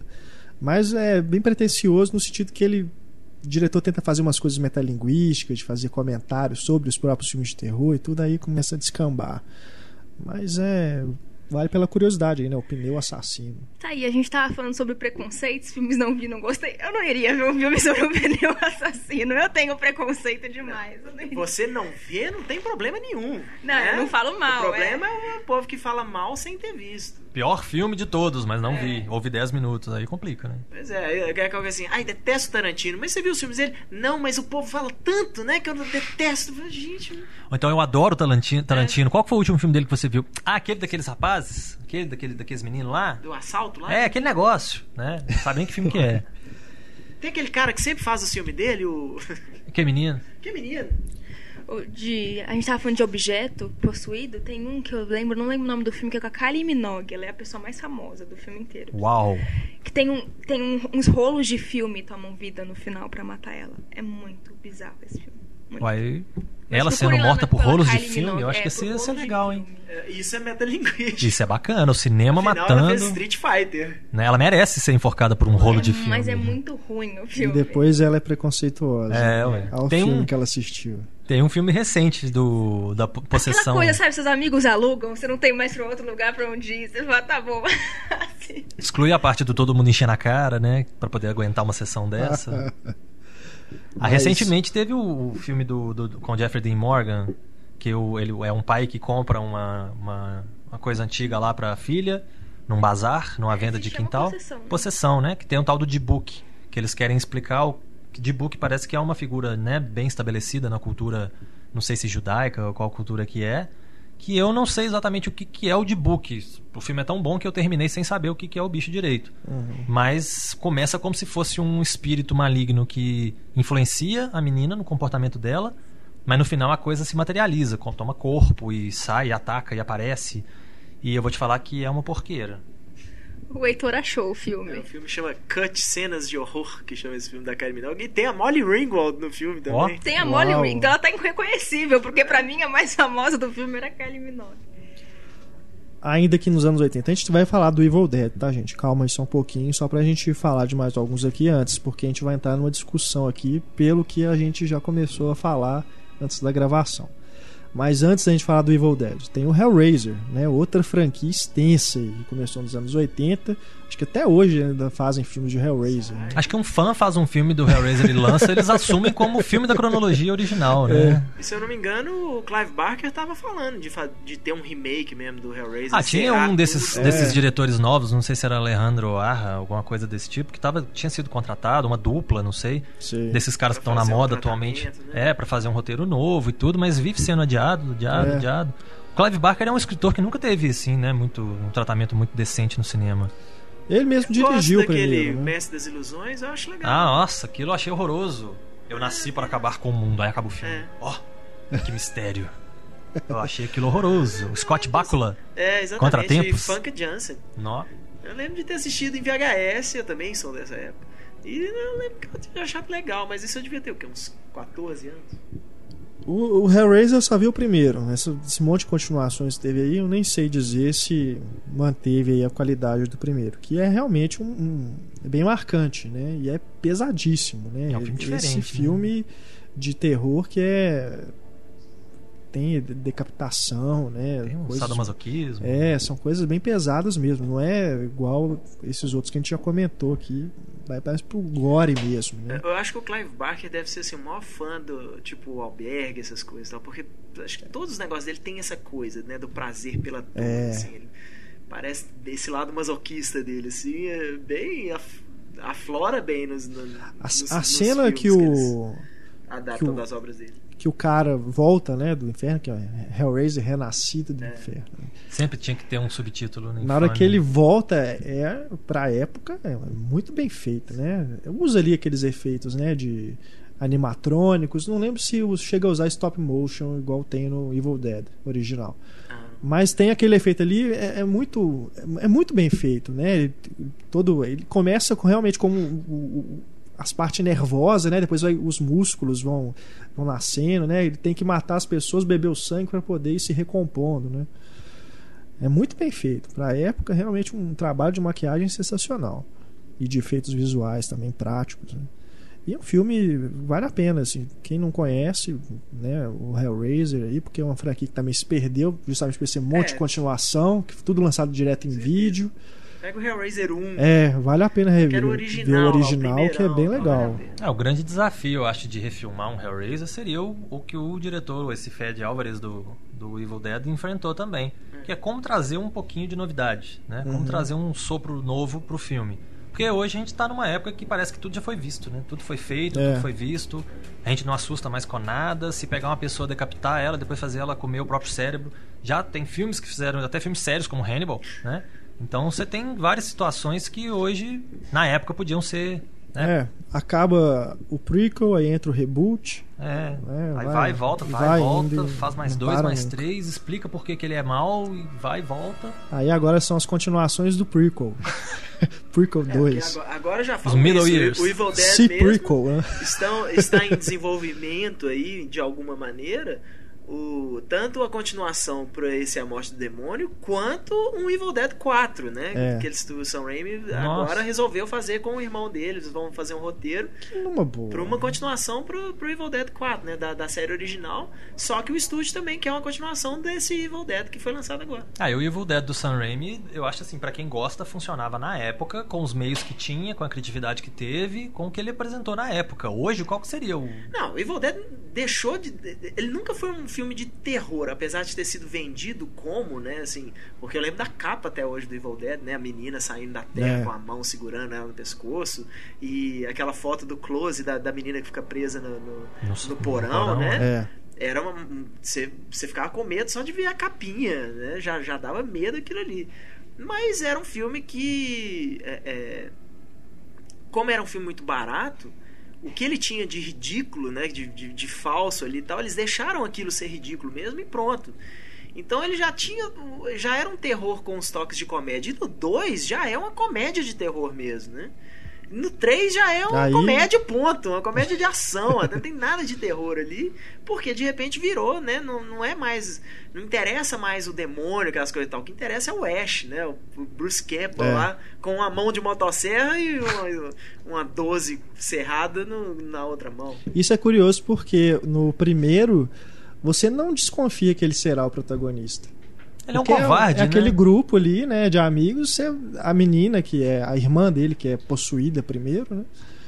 E até então, até as coisas acontecerem, você não desconfia que ele vai se tornar o grande astro da franquia. Sim, mas essa é a marca do diretor foda. Que ele consegue juntar aquela, aquelas pessoas ali, escolhe um cara, fala assim: esse cara aqui que vai ser o, o herói. E, mas o filme não é assim, não é que ele. É- é- é, ele, ele descaradamente esconde o herói pra ele depois surgir, não. Ele faz de uma forma tão natural que o personagem vai crescendo e se torna o herói da história e vira o, o- o tal do Ash. Que é uma coisa que eu não achei que esse consegue fazer. Né? O- É, esse já começa com o cara estabelecido, né? Esse cara é, vai ser o esse, herói. esse cara aqui vai ser o herói. E no final não é. Né? De repente tenta dar uma. Opa, opa. Tá. Vamos com calma. Não, ele. Não, que ele é, ele é, mas tem as Não, reviravoltas não do deixa de filme. ser, É. mas tem realmente uma grande virada na, Sim. na trama. E o que, por, por mais que o Bruce Campbell seja um ator ruim, canastrão e tal, mas ele é perfeito no papel. E nesse novo. Quando a franquia se assume como terrível, Sim. aí ele é perfeito, Não, né? até no primeiro filme. Mesmo no primeiro filme. Ah, ele fica parecendo que é rio o tempo todo. Eles estão pretendendo fazer uma atmosfera de suspense ali, de nossa, minha irmã está possuída, e ele com aquela cara de "Ah, eu vou rir a qualquer momento.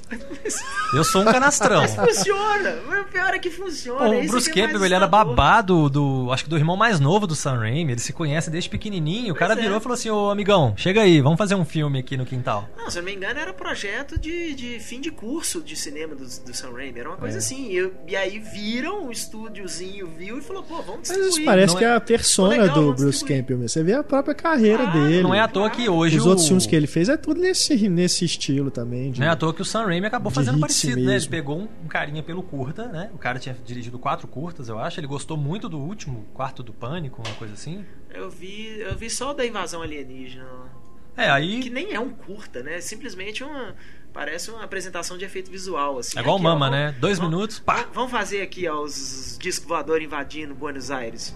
Não tem nada, não tem história, não tem nada, assim. É legal de ver, mas não dá pra entender. Se por aquilo ali você fala assim, pô, se é isso que precisa pra virar diretor em Hollywood, meu amigo, então É tipo um ataque ao bloco, né? O ataque ao prédio. até que é o prédio. Mas eu, eu gosto, viu, do. Mesmo, né, tendo esse lado mais absurdo, né, que vai se aproxima aí do humor, eu gosto da parte terror mesmo que ele Eu se também. propõe do Evil Dead. E, numa boa, a direção do Sam Raimi, se ele tivesse feito o Evil Dead hoje, com, né, com os recursos de maquiagem e tudo, seria um puta filme mesmo. Acho que seria, eu acho que ele iria muito na Você linha. é pode coisa ver. Do, do Sam Raimi. Eu acho que ele iria muito na linha do Arraste-me pro Inferno.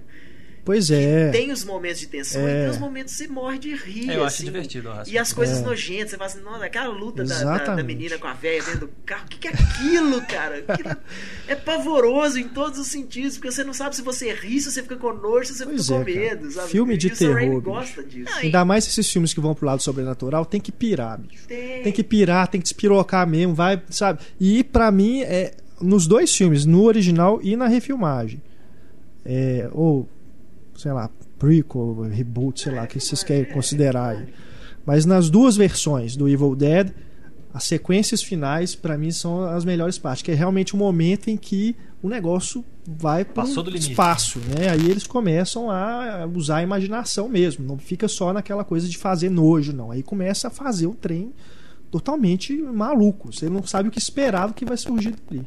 A graça do filme de terror é essa coisa do inesperado, porque a partir do momento que ele é tão clichê, mas tão clichê que você consegue adivinhar a cena É. seguinte, não tem graça. O filme não é um Pois filme é, de terror. Tem que pirar, velho. E o, eu- ele, o Marcelo tava falando isso do Sam Raimi. Hoje em dia, será que daria certo essa coisa do trash? Eu acho que ele fez isso com Arrasta-me para o Inferno. né? Esse filme é um filme trash, é. um filme que você vai dar risada mais do que você vai sentir medo, e é um filme divertido, O Heitor, o Heitor foi, foi na mosca. É, o- se ele fizesse hoje seria, o Evil Dead hoje seria mais ou menos aquela linha ali mesmo. Eu Acho que ele fez já. Ele fez Arrasta-me É. para o Inferno. Ele já fez o Evil Dead dele Matou a hoje. vontade dele, É. né, de fazer Agora, o problema- daquele jeito. O problema é se o que, que vai ser o Evil Porque hoje o Sam Raimi é um diretor conceituado. Conceituado assim, né? Pelo menos entre os executivos. É, um cara que os caras, principalmente com o Oz agora. É um também, grande nome, né? Eles vão falar isso. Ah, não, a gente pode botar dinheiro nesse cara que ele vai entregar um filme que, que, que faz sucesso. Mas será que o Evil Dead com dinheiro vai dar certo? A última coisa que o Sam Raimi devia estar preocupado naquela época era fazer sucesso no Pois conceito é. de atingir o grande público. Né? É. Ele queria era botar a visão dele. Com certeza. Você vê o Darkman, por exemplo, um filme de super-herói muito antes dos filmes de super-herói, né? Bacana.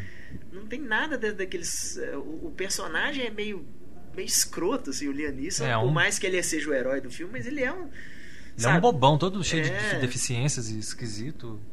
E o, o Evil Dead, pra mim, Uma Noite Alucinante 3, cara, eu, eu acho aquele filme o máximo da diversão. Acho um filmaço, assim. É, é estúpido, mas eu acho que ele cria tão bem o mito do, do Ash. Assim, para mim, o Ash é um dos grandes heróis de cinema exatamente por isso, assim, porque o Sam Raimi foi, foi mudando o personagem até ele virar aquilo ali e parece que é completamente é, é, é, desproposital, assim, tipo, ah, foi o que o cara foi virando e aí ele virou isso aqui, ó. É quase o me lembra o Mad Max, assim, que começa como uma coisa, né, mais séria, de policial, aquelas coisas, né? Aí de repente vai pro futuro apocalíptico, não tem Descamba. é, todo mundo quer gasolina, e o cara vira um, um- um mito mesmo, assim. Acho muito legal essa construção do personagem. Mas o- esse último, essa refilmagem, já também foi feita com pouco dinheiro, esse a, Evil Dead novo. Até porque eles também não esperam um, um público assim de muita, muita, muita arrecadação, porque a classificação mas indicativa é fez 18 anos. Pouco Mas- dinheiro pro, pra um filme de estúdio. Sim. o que, Que é um filme de estúdio. Mas é, uma, é uma Qual que é a produção. fazer, diferença? né? Qual É. que é a diferença? É porque é um filme com pouco dinheiro. O que que, que que custa caro? Ator. Ah, pega um monte de ator desconhecido aí e tal, né? Tem, você reconhece assim, ah, é a menina do O seu protagonista chama Cloverfield. Shiloh. Que isso? É, Shiloh Fernandes. Mas é assim, ah, é a Nome de menina cachorro, do né? Cloverfield, ah, a menina daquele filme da, da Chapeuzinho Vermelho, ah, a minha menina daquela série. Ninguém ali ganha nada. E aí na hora você fala assim, o filme custou 15 milhões, é um filme barato. Os caras gastaram o que eles tinham no- na produção em si. Né? E atores, você pega aí uns rostinhos bonitinhos aí. E eu achei uma coisa bacana que eles fizeram foi que eles quiseram dar uma sensação de real pro filme. Então aquilo tudo que a gente vê ali não tem efeitos visuais. Ele tem, né? Não, a própria iluminação, a iluminação é bem tosca, assim. É, coisa vocês estão falando do. da novo, refilmagem. do novo. Ela já não é É. tosca, não. Ela é muito bem feita Sim, e ela fica parecendo. Parecendo É. tosca. parecendo- Não, É, eu é- acho Eles que é ele- tosco no isso- sentido de rústico. Isso que ele tentou fazer, né? De tentar usar o mínimo possível de efeito computadorizado, também acho sensacional. É, ele pega uma cena e mistura na, a outra no computador, mas as duas cenas separadas foram Aham. feitas da forma como, né, teoricamente iriam É. acontecer se fossem reais. É, e- então, isso é o bom diretor, é o cara que não depende de uma coisa só, né? Mistura as técnicas ali para obter o melhor resultado possível. a fatídica cena do estupro pela árvore lá, aquela cena é muito bacana. É. né? É clássica, É, porque é do sim. primeiro filme também, Aham. né? Sim. E é muito legal e foi feita. Foi muito. Foi uma homenagem muito legal, Sim, né? Ao, sim. ao original. Não, é vários momentos ali, né? De das pessoas se cortando, né? Enfim, A própria cena não da menina endemoniada descrever muito não, mas lá. são cenas que realmente dá essa sensação de que tá acontecendo mesmo, né? Não é, É, simplesmente um efeito O filme vai CGI. bem pro lado torture, torture porn Vai, também, vai. né? Tipo, ó, nós vamos mostrar umas coisas nojentas É. aqui que é pra dar aflição mesmo, pra você virar a cara. Né? E faz muito bem, pelo menos nisso. Aí, aí é o meu problema com, com o filme, assim, que eu acho que ele foca demais nisso e perde um pouco da. da da, da mágica do primeiro ali. É, Então. eu- perdi uns 10 minutos de filme virando a cara. não, não vou É, ver, isso é muito nojento. Meu vou. principal problema com essa refilmagem é que ele faz concessão demais em tentar agradar o público dos filmes de terror contemporâneos. Pois é. é- é- explicar muito, Não, e sabe cria você aquela o cara- historinha ah, dos irmãos Pois e é. tudo. Foda-se. A menina é drogada. Ô, ô, gente, Eu gosto da, do drama. Não, da o fato dessa drogada eu gosto Tá, também. mas não, de- não acho bacana é essa relaçãozinha que eles criam, é a mãe e tal. Aí Peraí. aquele começo também mostrando como que surgiu o livro dos Sabe- mortos, aí sabe depois qual vai é o- mostrando as páginas. Não tem nada disso no Sabe- primeiro, nem fazia falta, Sabe qual que é o entendeu? meu principal problema com o filme? Eu, isso que a gente fala aqui o tempo todo. Tá? O filme não precisa ser realista nem nada disso. O filme tem que obedecer à lógica interna dele. Mas você chega numa casa, a casa é velha, assim. Esse é um, um grande problema. Você chega, a casa caindo aos pedaços. O que, que aqueles meninos foram fazer lá? Sabe? Ah, tá, explicou, beleza. Você chega, a casa tá arrombada. Você chega no porão, tá cheio de gato morto, negócio de ritual de magia negra, isso aqui lá, e você fica. Você não vai embora, sabe? Pra mim é onde você já começa a falar assim, tá, tudo bem. Porque no primeiro filme eram uns meninos de férias, né? No fim de semana tal, não sei o que. A casa é uma casinha meio, meio chumbadinha, assim, meio chumbereguinha, É, mas, e dá mas assim tá uns, lá, dá uns sabe? 20 minutos pra eles arrumarem a casa. Na cena É. seguinte a casa tá brilhando já, né? É, então assim. Até essas coisas, a menina fica sentindo o cheiro de, de coisa fedendo, tá fedendo, tá fedendo, e ninguém sente o cheiro, mas. Porra, chão da casa é de madeira. Era, era, pra- era pra estar impossível de entrar naquela casa, sabe? É. então tem esses probleminhas, assim, tal, que você até releva, porque é muito no começo do filme. Mas aí é isso, eu acho que o Renato definiu bem aquela coisa do. O cara tem que pirar. Hoje em dia não adianta você simplesmente tentar fazer uma historinha de terror certinha e tal, não sei o quê. Tem que dar uma pirada. E eu acho que esse filme não pira, por mais que ele tenha aquela coisa sangreira, nojeira tal, que eu acho muito bem feita, mas não te surpreende. Ele pira muito pouco, Ele pira muito pouco. Podia ter só, pirado mais um bocado. né? Num, num momento cabal ali. O primeiro mais já, que- já é, durante a maior. Acho que metade do filme já é piração. É, e ele tem aquela Já inversão de. Vamos botar entre aspas aí, porque não é exatamente esse o termo, mas essa inversão de papéis que ele coloca depois. Pra mim já. Tipo, não, isso aqui já tá, tá muito tarde já. Já era pra. Já perdi o podia ter interesse. acabado. É. Sabe, não- já não te Uhum. interessa mais, porque já aconteceu tudo que tinha pra acontecer. E aí continua acontecendo e é só pra botar nojeira mesmo, É. ali, tentar dar um último susto e tal. E até consegue. Né? Tem uma, uma, uma- faca na perna ali que É, eu acho até. até na espinha, É. mas. Ai, não, Mas, mas- sabe, mas já passou. Tipo, mas Eu acho até que se estende um pouco. isso. Mas eu ainda assim, eu achei que é um filme divertido que consegue se, se Não, manter. sim. Eu não falo que o filme é ruim, não. É só que, né, sem querer ser protecionista, eu prefiro o original. Né? Ainda gosto mais do original. É um filme completamente. Acho que nesse tom completamente diferente. Nessa coisa do, do- do meio comédia, meio os caras segurando pra não rir e tal, mas. É, mas, mas- é legal, assim, só acho que assim, de repente eu vi gente falando assim, nossa, um filmaço de terror. Eu falei, ah, gente, peraí, nem tanto. Acho que ele vai, ser, vai fazer muito bem ao gênero porque tá fazendo muito dinheiro né, nas bilheterias. Então pode mostrar aí que esse caminho aí de ir para esse lado mais né, violento, assim, mais, mais Ah. absurdo, pode ser um sinal aí que os estúdios ó, É, né, é importante reforçar que não é o lado absurdo dos torture porn, né? Não, que é não tipo é. aquele doce vingança, que é horroroso, esse tipo de filme. É, não, não, não. Tipo o albergue, essas coisas. É um filme que realmente o cara vai pirar, né? É, vai pro lado Mas, sobrenatural é, mesmo. como é que né? é? Mas que aposta, mas que não fica sendo, né, pegando esses filmes de demônio aí, esses Como é- últimos, como é que essas é? coisas bobas. É, uma que é tentativa. só dar susto. Uma tentativa mais recente de fazer um filme de, de possessão, aquele ritual com Anthony Hopkins. Que, Ah, que é aquilo? É, não, não, ali Aquilo é uma aberração. É, vira filme Hollywood. É, pra mim, um filme, aquele filme é tipo Constantine, É. assim, né? Aqueles demônios lá que você olha e fala.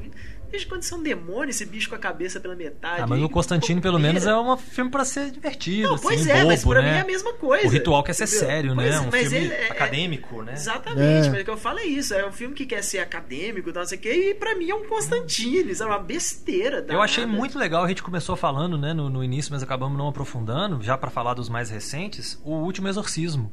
Eu É. achei muito legal, muito bem bolado. Pois é, me surpreendeu. O ator principal, Eu apesar achei de que não ia ser ser só mais um bacana. desses aí de found footage, mas eu achei surpreendente. É, eu confesso que eu já tava de saco cheio desse tipo de é, filme. Mas, mas eu acho que uma coisa tipo um exorcismo de found footage, eu acho que funciona tão bem, É. cara. Ah, mas porque- aquele Filho do Mal, que também Ah, é esse eu não Esse eu tive esquema, coragem de assistir. aquilo é ruim demais. E também é found É, footage. aquilo é, aquilo é. Vamos acompanhar uma menina que a mãe dela foi internada no hospício e a mãe dela tem umas coisas diferentes, estranhas, que quem sabe ela pode estar possuída, né? Aí começa a filmar a menina, acompanhar a menina nos momentos mais constrangedores, mais Ah. difíceis. E aí no final fala que isso é um filme. Eu achei o. o- tanto, acho que a Bruxa de Blair e o Último Exorcismo tem algumas coisas, né, em, em comum. Porque você acredita que realmente alguém tá filmando aquilo ali.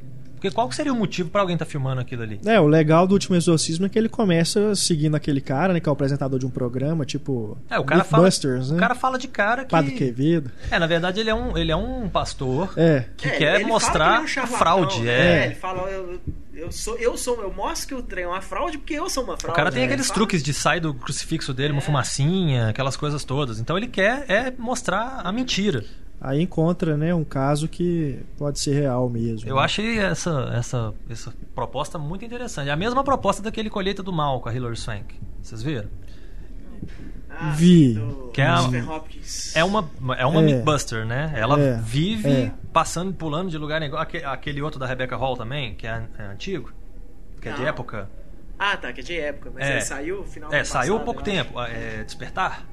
Acho, que é, Né? The Awakening. Que as duas têm a mesma profissão, né? A, tanto a Hilary Swank quanto a Rebecca Hall. As duas vão pra desvendar os mistérios e as duas se veem em frente a um mistério real. Que é a mesma coisa daquele filme antigo. Ah, esse é mais antigo, né? Antigo, assim, deve ter uns 15 anos o filme. Com o Aidan Quinn e a Kate Beckinsale. Muito bacana Que também, dos irmãos é, que, ele moram numa ele- casa. É, exatamente. Que ele também vive a de- desmis- desmistificar as coisas até mandarem ele pra uma casa que é. É, interessante de lembrar desse também, porque são três filmes que eu acho que vão mais ou menos pelo mesmo caminho. E uns mais, né? Uns vão melhor, outros menos, não, nem tanto. É. Mas eu acho que o resultado de todos esses é bem bacana. Eu recomendaria.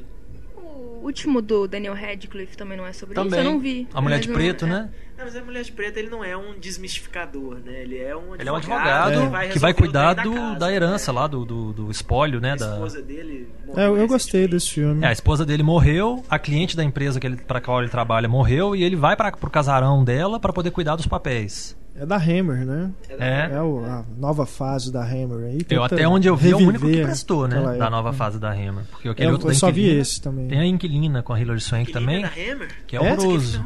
Tem uma participação, Ah, inclusive, pequena do Christopher Lee, né? Como Sim, como o pai do, do o, Jeff é, Morgan. moribundo lá. O filme é ruim. Coitado do Christopher Lee ter que fazer um negócio daquele. Coitado da Hilary Swank. Você pensa assim, two-time Academy Award winner Hilary Swank fazendo uma merda daquela. É, eu gosto do Jeffrey Dean Morgan. Eu acho ele um ator bacana. Eu ele já teve bons papéis, né? Além do comediante. O irmão mais É. velho do Robert Downey Jr., né? Ah. Igualzinho. Não, ele, ele é uma mistura do Robert Downey Jr. com Javier Bardem. Não, ele é o É. cover do Javier Bardem. Ele é mais bonito. Aí eu vou me abster. A gente já tá chegando aqui ao final do programa. Vamos só falar de mais alguns aqui rapidamente, que a gente anotou. Por exemplo, tem, né, tem, tem os demônios dos super-heróis. O Heitor citou aí rapidamente o Constantine, que o Keanu Reeves é um caçador de demônios. Keanu Reeves, meu Deus. E o Quando é que filme alguém ia começa com o nisso? exorcismo, né? É, O filme abre com o exorcismo. uma sequência bem bacana. Eu gosto do filme. É, eu gosto do Gosto do filme. Constantine. O problema é pros. Né, os fãs do personagem. eu ia falar isso, não é o porque eu- Constantine. Eu não conheço Não os é um filme quadrinhos. é, Constantine então é não o posso Sting. falar pelos O cara quadrinhos. é alto, magro, louro, britânico e tá sempre enevoado, porque Londres está sempre enevoado. Aí eles põem o Keanu Reeves com aquela cara de I know Kung Fu dele e põem ele. É. I know Kung Fu. Pelo amor de Deus. O filme funciona, mas se você parar pra pensar que, pô, eu li duas revistinhas em quadrinho do Entendi. Hellblazer, eu já não aguento ver Aí aquele já filme não mais. tem nada a ver. Né? Porque não tem como você tirar uma coisa da outra. Aham. Por mais que sejam obras independentes, né? Alguma influência tem. De acordo com o Guilherme Del Toro, que, vai, que quer fazer o Justice League Dark, né? Que é o monstro do pântano, o essas coisas e tal. Ele fala, não, meu Constantine vai ser louro. Né? Ele já, ele já Alguém descartou tem juízo nesse lugar, né? Já descartou completamente o Keanu Reeves vir, até porque, por mais que o Keanu Reeves hoje esteja mais sumido e mais fazendo umas coisas que ele tá afim de fazer, ao invés de simplesmente fazer filão pra Hollywood, mas ah, não é o filme que ele que eu acho que o Del Toro tá afim de gastar 15, 20 milhões pagando o Keanu Reeves pra voltar. Tem o Hellboy também. é Hellboy o é muito demônio bacana. em pessoa. Muito legal, os dois, né? É, Os dois são muito Eu gosto bacanas. mais do dois. Eu acho que o 2 foi mais Eu além, o né? dois melhor. O primeiro ficou muito desenvolvendo, explicando, apresentando, e o 2 Que vai pra aquilo. Lá também pira, né? Eu que... enche de criaturas É, fantásticas. acho genial. Né? Aqueles gêmeos, né? Brancões lá esquisitos. E eu achei muito bacana É. mesmo. E o que eu acho que nem. Eu vou só citar, mas a gente nem precisa comentar. Não sei se vocês quiserem xingar, que é o motoqueiro fantasma. Ah, não. Esse. Fique registrado que esse é o meu silêncio. Tem o Spawn também. Spawn é legal. Eu não gosto, não. Legal? Ah, eu Eu não gosto, não. Quantos anos tem que você viu? É, tem esse problema. Nossa, bicho, é ruim demais. Eu vi no cinema quando lançou. Só. Pois é, eu, eu era fãzaço de Spawn na época, né? Achava. Ah, o violador ficou mó legal. O John. Leguizamo lá, palhacinho.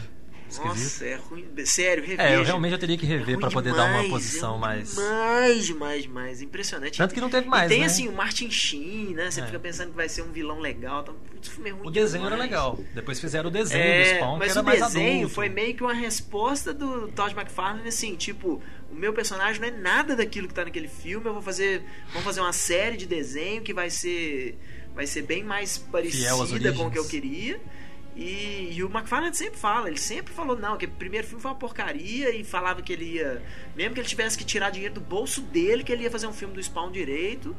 E acabou nunca indo pra frente porque a Image Tá Comics, essa Image Comics dessa época, né? Spawn, Savage Dragon, Young Blood, isso aí já foi tudo buraco. Dificilmente tinha alguma coisa que prestasse naquilo, né?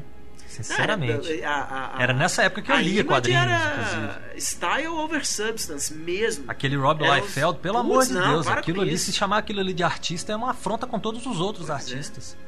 E a Image era exatamente isso. Foram cinco caras, os cinco desenhistas figurões que estavam na Marvel, que falaram: ah, a gente quer grana em cima dos personagens que a gente cria, a Marvel não dá. Então vamos criar os nossos literalmente, né? Mas era só desenho. Tinha nada assim, tinha umas historinhas legaisinhas, especialmente quando o Alan Moore se juntou à Image fazendo várias coisas do próprio Rob Liefeld, né? Mas aí já eram outros desenhistas, então era menos pior a situação. E foi aí que a Image deu uma, começou a dar uma melhorada tal. E hoje é uma, uma boa casa independente, assim, né? Ela é uma das grandes editoras, entre aspas, aí, porque ela não tem um universo coeso, né? Ela, ela publica coisa, coisas independentes umas das outras. E aí hoje ela tem muita coisa bacana. O Walking Dead é da Image, o Powers era da Image, foi pra Marvel porque o Brian Michael Bendis foi adotado aí pela Marvel totalmente. É, Invincible, que é muito legal também, o super-herói da. Aí hoje quadrinho tem muito de. Já saía a primeira revista, ou às vezes nem sai, já tá vendido pro cinema, né? Com certeza. Não, o Cowboys e Aliens virou uma revista. O cara vendeu aquele conceito. Ele fez aquela primeira imagem, que era o cowboy correndo com os discos voador. O cara vendeu aquilo. Ó, a ideia é essa. Eles falam que a, a ideia original pro filme, pro, pra revista não tem absolutamente nada a ver com o filme. Ah, O Oblivion mesmo, né? O próprio John É. Krasinski fez a revista, lançou É. o filme, e agora que vai lançar a revista, né? Se é que vai lançar a revista, não sei. O É. Aron- Aronofsky lançou uma revista da, do Árvore da Noia. Vida, né? Árvore da Vida, não, Fonte da Vida, Fonte né? da Vida. Ele fez uma revista depois falando assim: ah, isso aqui foi o que não deu pra contar no filme. É Esse uma Noé Besteira. que ele tá fazendo agora também é baseado no, no revista. quadrinho que ele fez. Não sei se foi lançado ou se ele começou a desenvolver, mas saíram, foi publicado até o- os esboços, né, os desenhos. que É, às vezes é uma forma de apresentar o material, né? E conseguir adesão, É, orçamento. Olha o que você fez mencionando o Spawn aqui. É, fomos pra outro caminho completamente. Temos aqui também, ó, que eu anotei. A gente falou do Possuídos já, né, rapidamente. Só voltando rapidamente gosto na última, na última que você falou, é, Motoqueiro Fantasma 2 faz até o primeiro. Assim, o Sai Motoqueiro bem, Fantasma 2 né? é, não, o Motoqueiro Fantasma 2 até é um filme legal É. se você considerar o primeiro. Que o, É. primeiro, o primeiro é vergonhoso. O primeiro é uma vergonha maior do que Spawn. Olha, mim. juntando os dois motoqueiros fantasma, eu gosto de Carpenters. O resto você pode jogar fora. E aquela viadagem dele ficar ouvindo Carpenters dentro do apartamento dele também é uma palhaçada. Né? Ah, não. O, primeiro filme, sério, o primeiro filme, é, é, graças a Deus, parece que assim, estão pregando. O Mark Steven Johnson tá pregando os pregos do próprio caixão dele. Porque, putz, o cara ruim de serviço, é o tal do Mark Steven Johnson. E por falar em demônio, é o responsável pelaquela aberração que é o filme do Demolidor, que é uma bosta. Nunca vi um desrespeito tão grande com um personagem igual aquele ali. Sério, eu prefiro Batman e Robin do que o, Dem que Demolidor. Nossa senhora. É, porque Batman e Robin pelo menos é uma merda sumida É, né? O Tio Schumacher fez aquele desfile de carnaval lá propositalmente. O Demolidor é ruim porque é ruim, porque o Max Johnson é ruim de serviço. mais é, comentários sobre as adaptações de quadrinhos no Não, podcast é. da Marvel. É, falando sobre o Possuídos, Possuídos que foi mencionado aqui, fantástico. Eu gosto bastante Gosto do muito. Possuídos, Gregory Gregory Hoblit. É, O Gregory Ho- Hobbit, por onde anda o Gregory Hobbit? Cara, ele, é- eu, eu segui ele por algum tempo por conta do Possuídos. Eu, eu gostava de procurar qual que era o filme que ele tava fazendo e eu ia vendo. Ele fez o quê? Ele fez a Guerra de Ele não fez filmes ruins, ele fez a guerra. Quer dizer, o último filme dele Alta é Frequência. aquele da. Da O Alta Anne Frequência é muito legal. O último é aquele da Anne Lane, que é o Untraceable, vestígios. sem vestígios. É, que aquele falam é que é ruim. muito ruim. Aquele é ruim. E eu não assisti ainda. E o, o- o- se eu não me engano, o primeiro é As Duas Faces de um Crime, né? É. é. Primal Sim, Fear, que é ele já, já tinha feito filme. uns filmes pra televisão, as coisas pra televisão. Ah, Assim, o cara que faz as duas faces de um crime possuídos, você tem que seguir um cara desse. É, com certeza. É possível. Possuídos é aquele que deixou a musiquinha dos Rolling Stones na cabeça Tá. E ele ainda muda a mundo. letra, né? Ele fala I'll come running back to you. Ele não fala you come running back to É, me. mesmo. Ele tá falando, ó, vou, vou atrás. Pode saber que eu vou atrás de você. É, É, muito filme legal, um conceito muito Não, bacana. o Gregory Hobbit ele tem bons filmes. Tem. Eu- é- eu- ele é, é- é- é- Até assim, os filmes dele que não fizeram sucesso, tipo A Guerra de Racho, não é um filme ruim. É, é não, um filme bacana. É legalzinho. Não é assim. aquilo que a gente esperava, É, te né? deixa uma- A, a culpa é nossa, né? Que criou expectativa demais, né? Não te deixa uma, uma, uma, né, uma boa impressão, mas eu gosto muito do Alta Frequência. Alta frequência é muito bacana. O REC 2, que eu tinha comentado aqui no início do programa, né? Lá atrás. Mas o REC 2 ele já muda aquela ideia do primeiro, que era o filme de zumbi, pra uma coisa que já parte pro demônio. Que muita gente não gosta, mas. Eu também acho que não devia mudar, não. Mas o filme eu, eu gosto. É, eu fiquei só Ela no primeiro. mantém ainda ali a- aquele mesmo climão do primeiro. Ele basicamente Tem aproveita o título, né? Só pra poder ganhar um dinheiro, né? O segundo filme, não, é a tem uma continuação direta do, do primeiro. Ah, é? Não... Ele se passa paralelamente ao, ao que acontece no primeiro, pegando outros personagens que estariam ali na, na casa naquele mesmo momento, no prédio, né? Naquele mesmo momento. Então ele distorce o primeiro filme. É, ele distorce. Fala, ó, o ali, primeiro filme tá errado. O que, que aconteceu de verdade foi isso aqui, ó. É, por aí. Se você só viu o primeiro, você tá perdendo, bobão. Né? Pois eu meio que, o pa- meio que passa a perna no, no espectador. É, isso é, um, é igual Aí eu já o Heitor falou. O isso, filme é. pode ter a lógica que ele quiser, mas siga a lógica que ele estabeleceu. É. é. Não Se você começa uma coisa e depois você faz outra completamente É. diferente, você tá chamando seu público de imbecil. Aí não é legal. Eu não gosto de ser chamado de imbecil. E eu gosto muito do Hack 1. Muito, assim. Também. Funciona, pra mim, eu assisti uma vez e funcionou perfeitamente bem. Por isso que eu tenho medo de ver de novo e ficar decepcionado. Estragar, né? Porque eu assisti o Quarentena depois e eu achei uma merda. E é o tipo do filme que se você às vezes, igual você tá falando aqui, eu não sei se é exatamente o caso, mas se você assiste o 2 e você vê que o 2 perverte o 1 um que você gostou, É. estraga o 1, um, pô. Pois é. Então não vale às vezes nem a pena ver. Bom, vamos, a gente já tá chegando aqui, realmente a gente tem que encerrar aqui o programa, senão a gente vai ficar aqui o dia todo. Mas a gente anotou alguns aqui, vocês se quiserem que a gente comente um pouco mais, manda e-mail pra gente, no 2.0 a gente retoma aqui. Por exemplo, anotei aqui, o Demônio, aquele que é produzido... Ruim pra caramba. Shyamalan, O do elevador? do elevador. Horroroso. Eu Nossa. gosto. Eu. Putz, grilo. Acho que tem um recente também que vale a pena as pessoas procurarem, que já tá nas locadoras, que é o Segredo da Cabana. Que não É. pode dizer mais ou menos. Não, não diga absolutamente nada, Nada, porque eu é. ainda não vi. Eu digo duas palavras, filme- muito bom. Exatamente. E, a- e o, e o que eu digo é, assista sem saber nada sobre o filme. Porque É, você isso vai. não- não dá você vai assistir Até o cartaz do filme entrega alguma coisa. Vai pegar o filme e fala com o cara pra enfiar na sacolinha e leva pra pega casa. mim, esse- pega esse filme aqui pra É. Exatamente. não olha nem pra Assista capa sem filme. saber nada sobre É. ele, porque você vai ter uma surpresa muito legal. Eu só sei assim, é, do- é roteirizado pelo Joss Whedon, dirigido pelo Matt Reeves, né? Não, Drew, Drew Goddard. Goddard e tem o Thor. Eu só sei isso sobre o filme. E foi lançado junto com o Amanhecer Violento pra aproveitar a fama do Thor, né? Exatamente. E que, né, ele também foi anunciado como uma homenagem a esses filmes de cabana, né? O próprio título já diz tudo e realmente tem essa homenagem. Aproveitando pra falar de filme de cabana, tem o Tucker and Dale vs Evil, que é muito legal também, que já tá disponível, que é muito divertido. Não tem nada de possessão demoníaca, mas é muito divertido. Anotei aqui também o Sobrenatural, que em inglês é o Insidious. Gostei bastante. Também eu gostei. Conheço, conheço muita gente que meteu o pau, mas eu gostei. Gostei. Me deu um desespero por É. aquele Pois menininho. é, eu vi muita gente falando que o problema do filme é falta de grana mesmo, assim, porque falam que um filme funciona super bem, aí chega no final tem uns, uns efeitos digitais muito ruins, assim, que você que É. Ah, eu achei muito ser. legal. Eu não assisti ainda. Mas Eu é uma na- ideia ou bem menos- interessante. Não sei se eu poderia dizer que é mais ou menos na linha, mas esse Sinister, agora com o Ethan Hawke. Não vi. Que falam que é muito legal também. Nossa, achei É, muito né? legal, muito bem construído. Eles usam o recurso do found footage, mas não é um filme de, mas Uhum. tem no meio do filme. E usa muito bem Bacana. amarrado, é muito legal, eu gosto bastante. Garota Infernal. Ruim, É, eu culpado, eu gosto do filme. Ruim. Guilty Pleasure. Me- Não, pra mim não é nem o Guilty Pleasure, eu me, me divirto É, eu, eu consigo gostar como Guilty Pleasure. Ah, pensa se não tivesse a Megan Fox. Você teria que ser uma menina linda de qualquer jeito. Provavelmente Teria graça do seria a lindinha da vez, teria a graça É, pra jeito. mim, se não tivesse a cena do beijo lá, pra mim não tinha o filme. Amanda Seyfried, né? Ah, não. Agora tem aqui também o Anticristo, que não é necessariamente demônio, mas né, tem esse título e você pode interpretar aqui e ali o que o Lars von Trier está querendo dizer é que a, estive com ele meni- na a mulher está com o capeta no corpo. Eu já estive com ele na mão várias vezes, mas nunca foi o que ganhou É um a disputa no final. Polêmico, né? Não vi até hoje. É um filme polêmico, eu gosto. Eu, não, eu, sinceramente, eu não vou muito com a cara do Não. Lars von Trier. Os filmes dele que eu vi, o Melancolia, eu quis cortar os Não coloco no altar como muita gente coloca, não, mas acho um filme bem.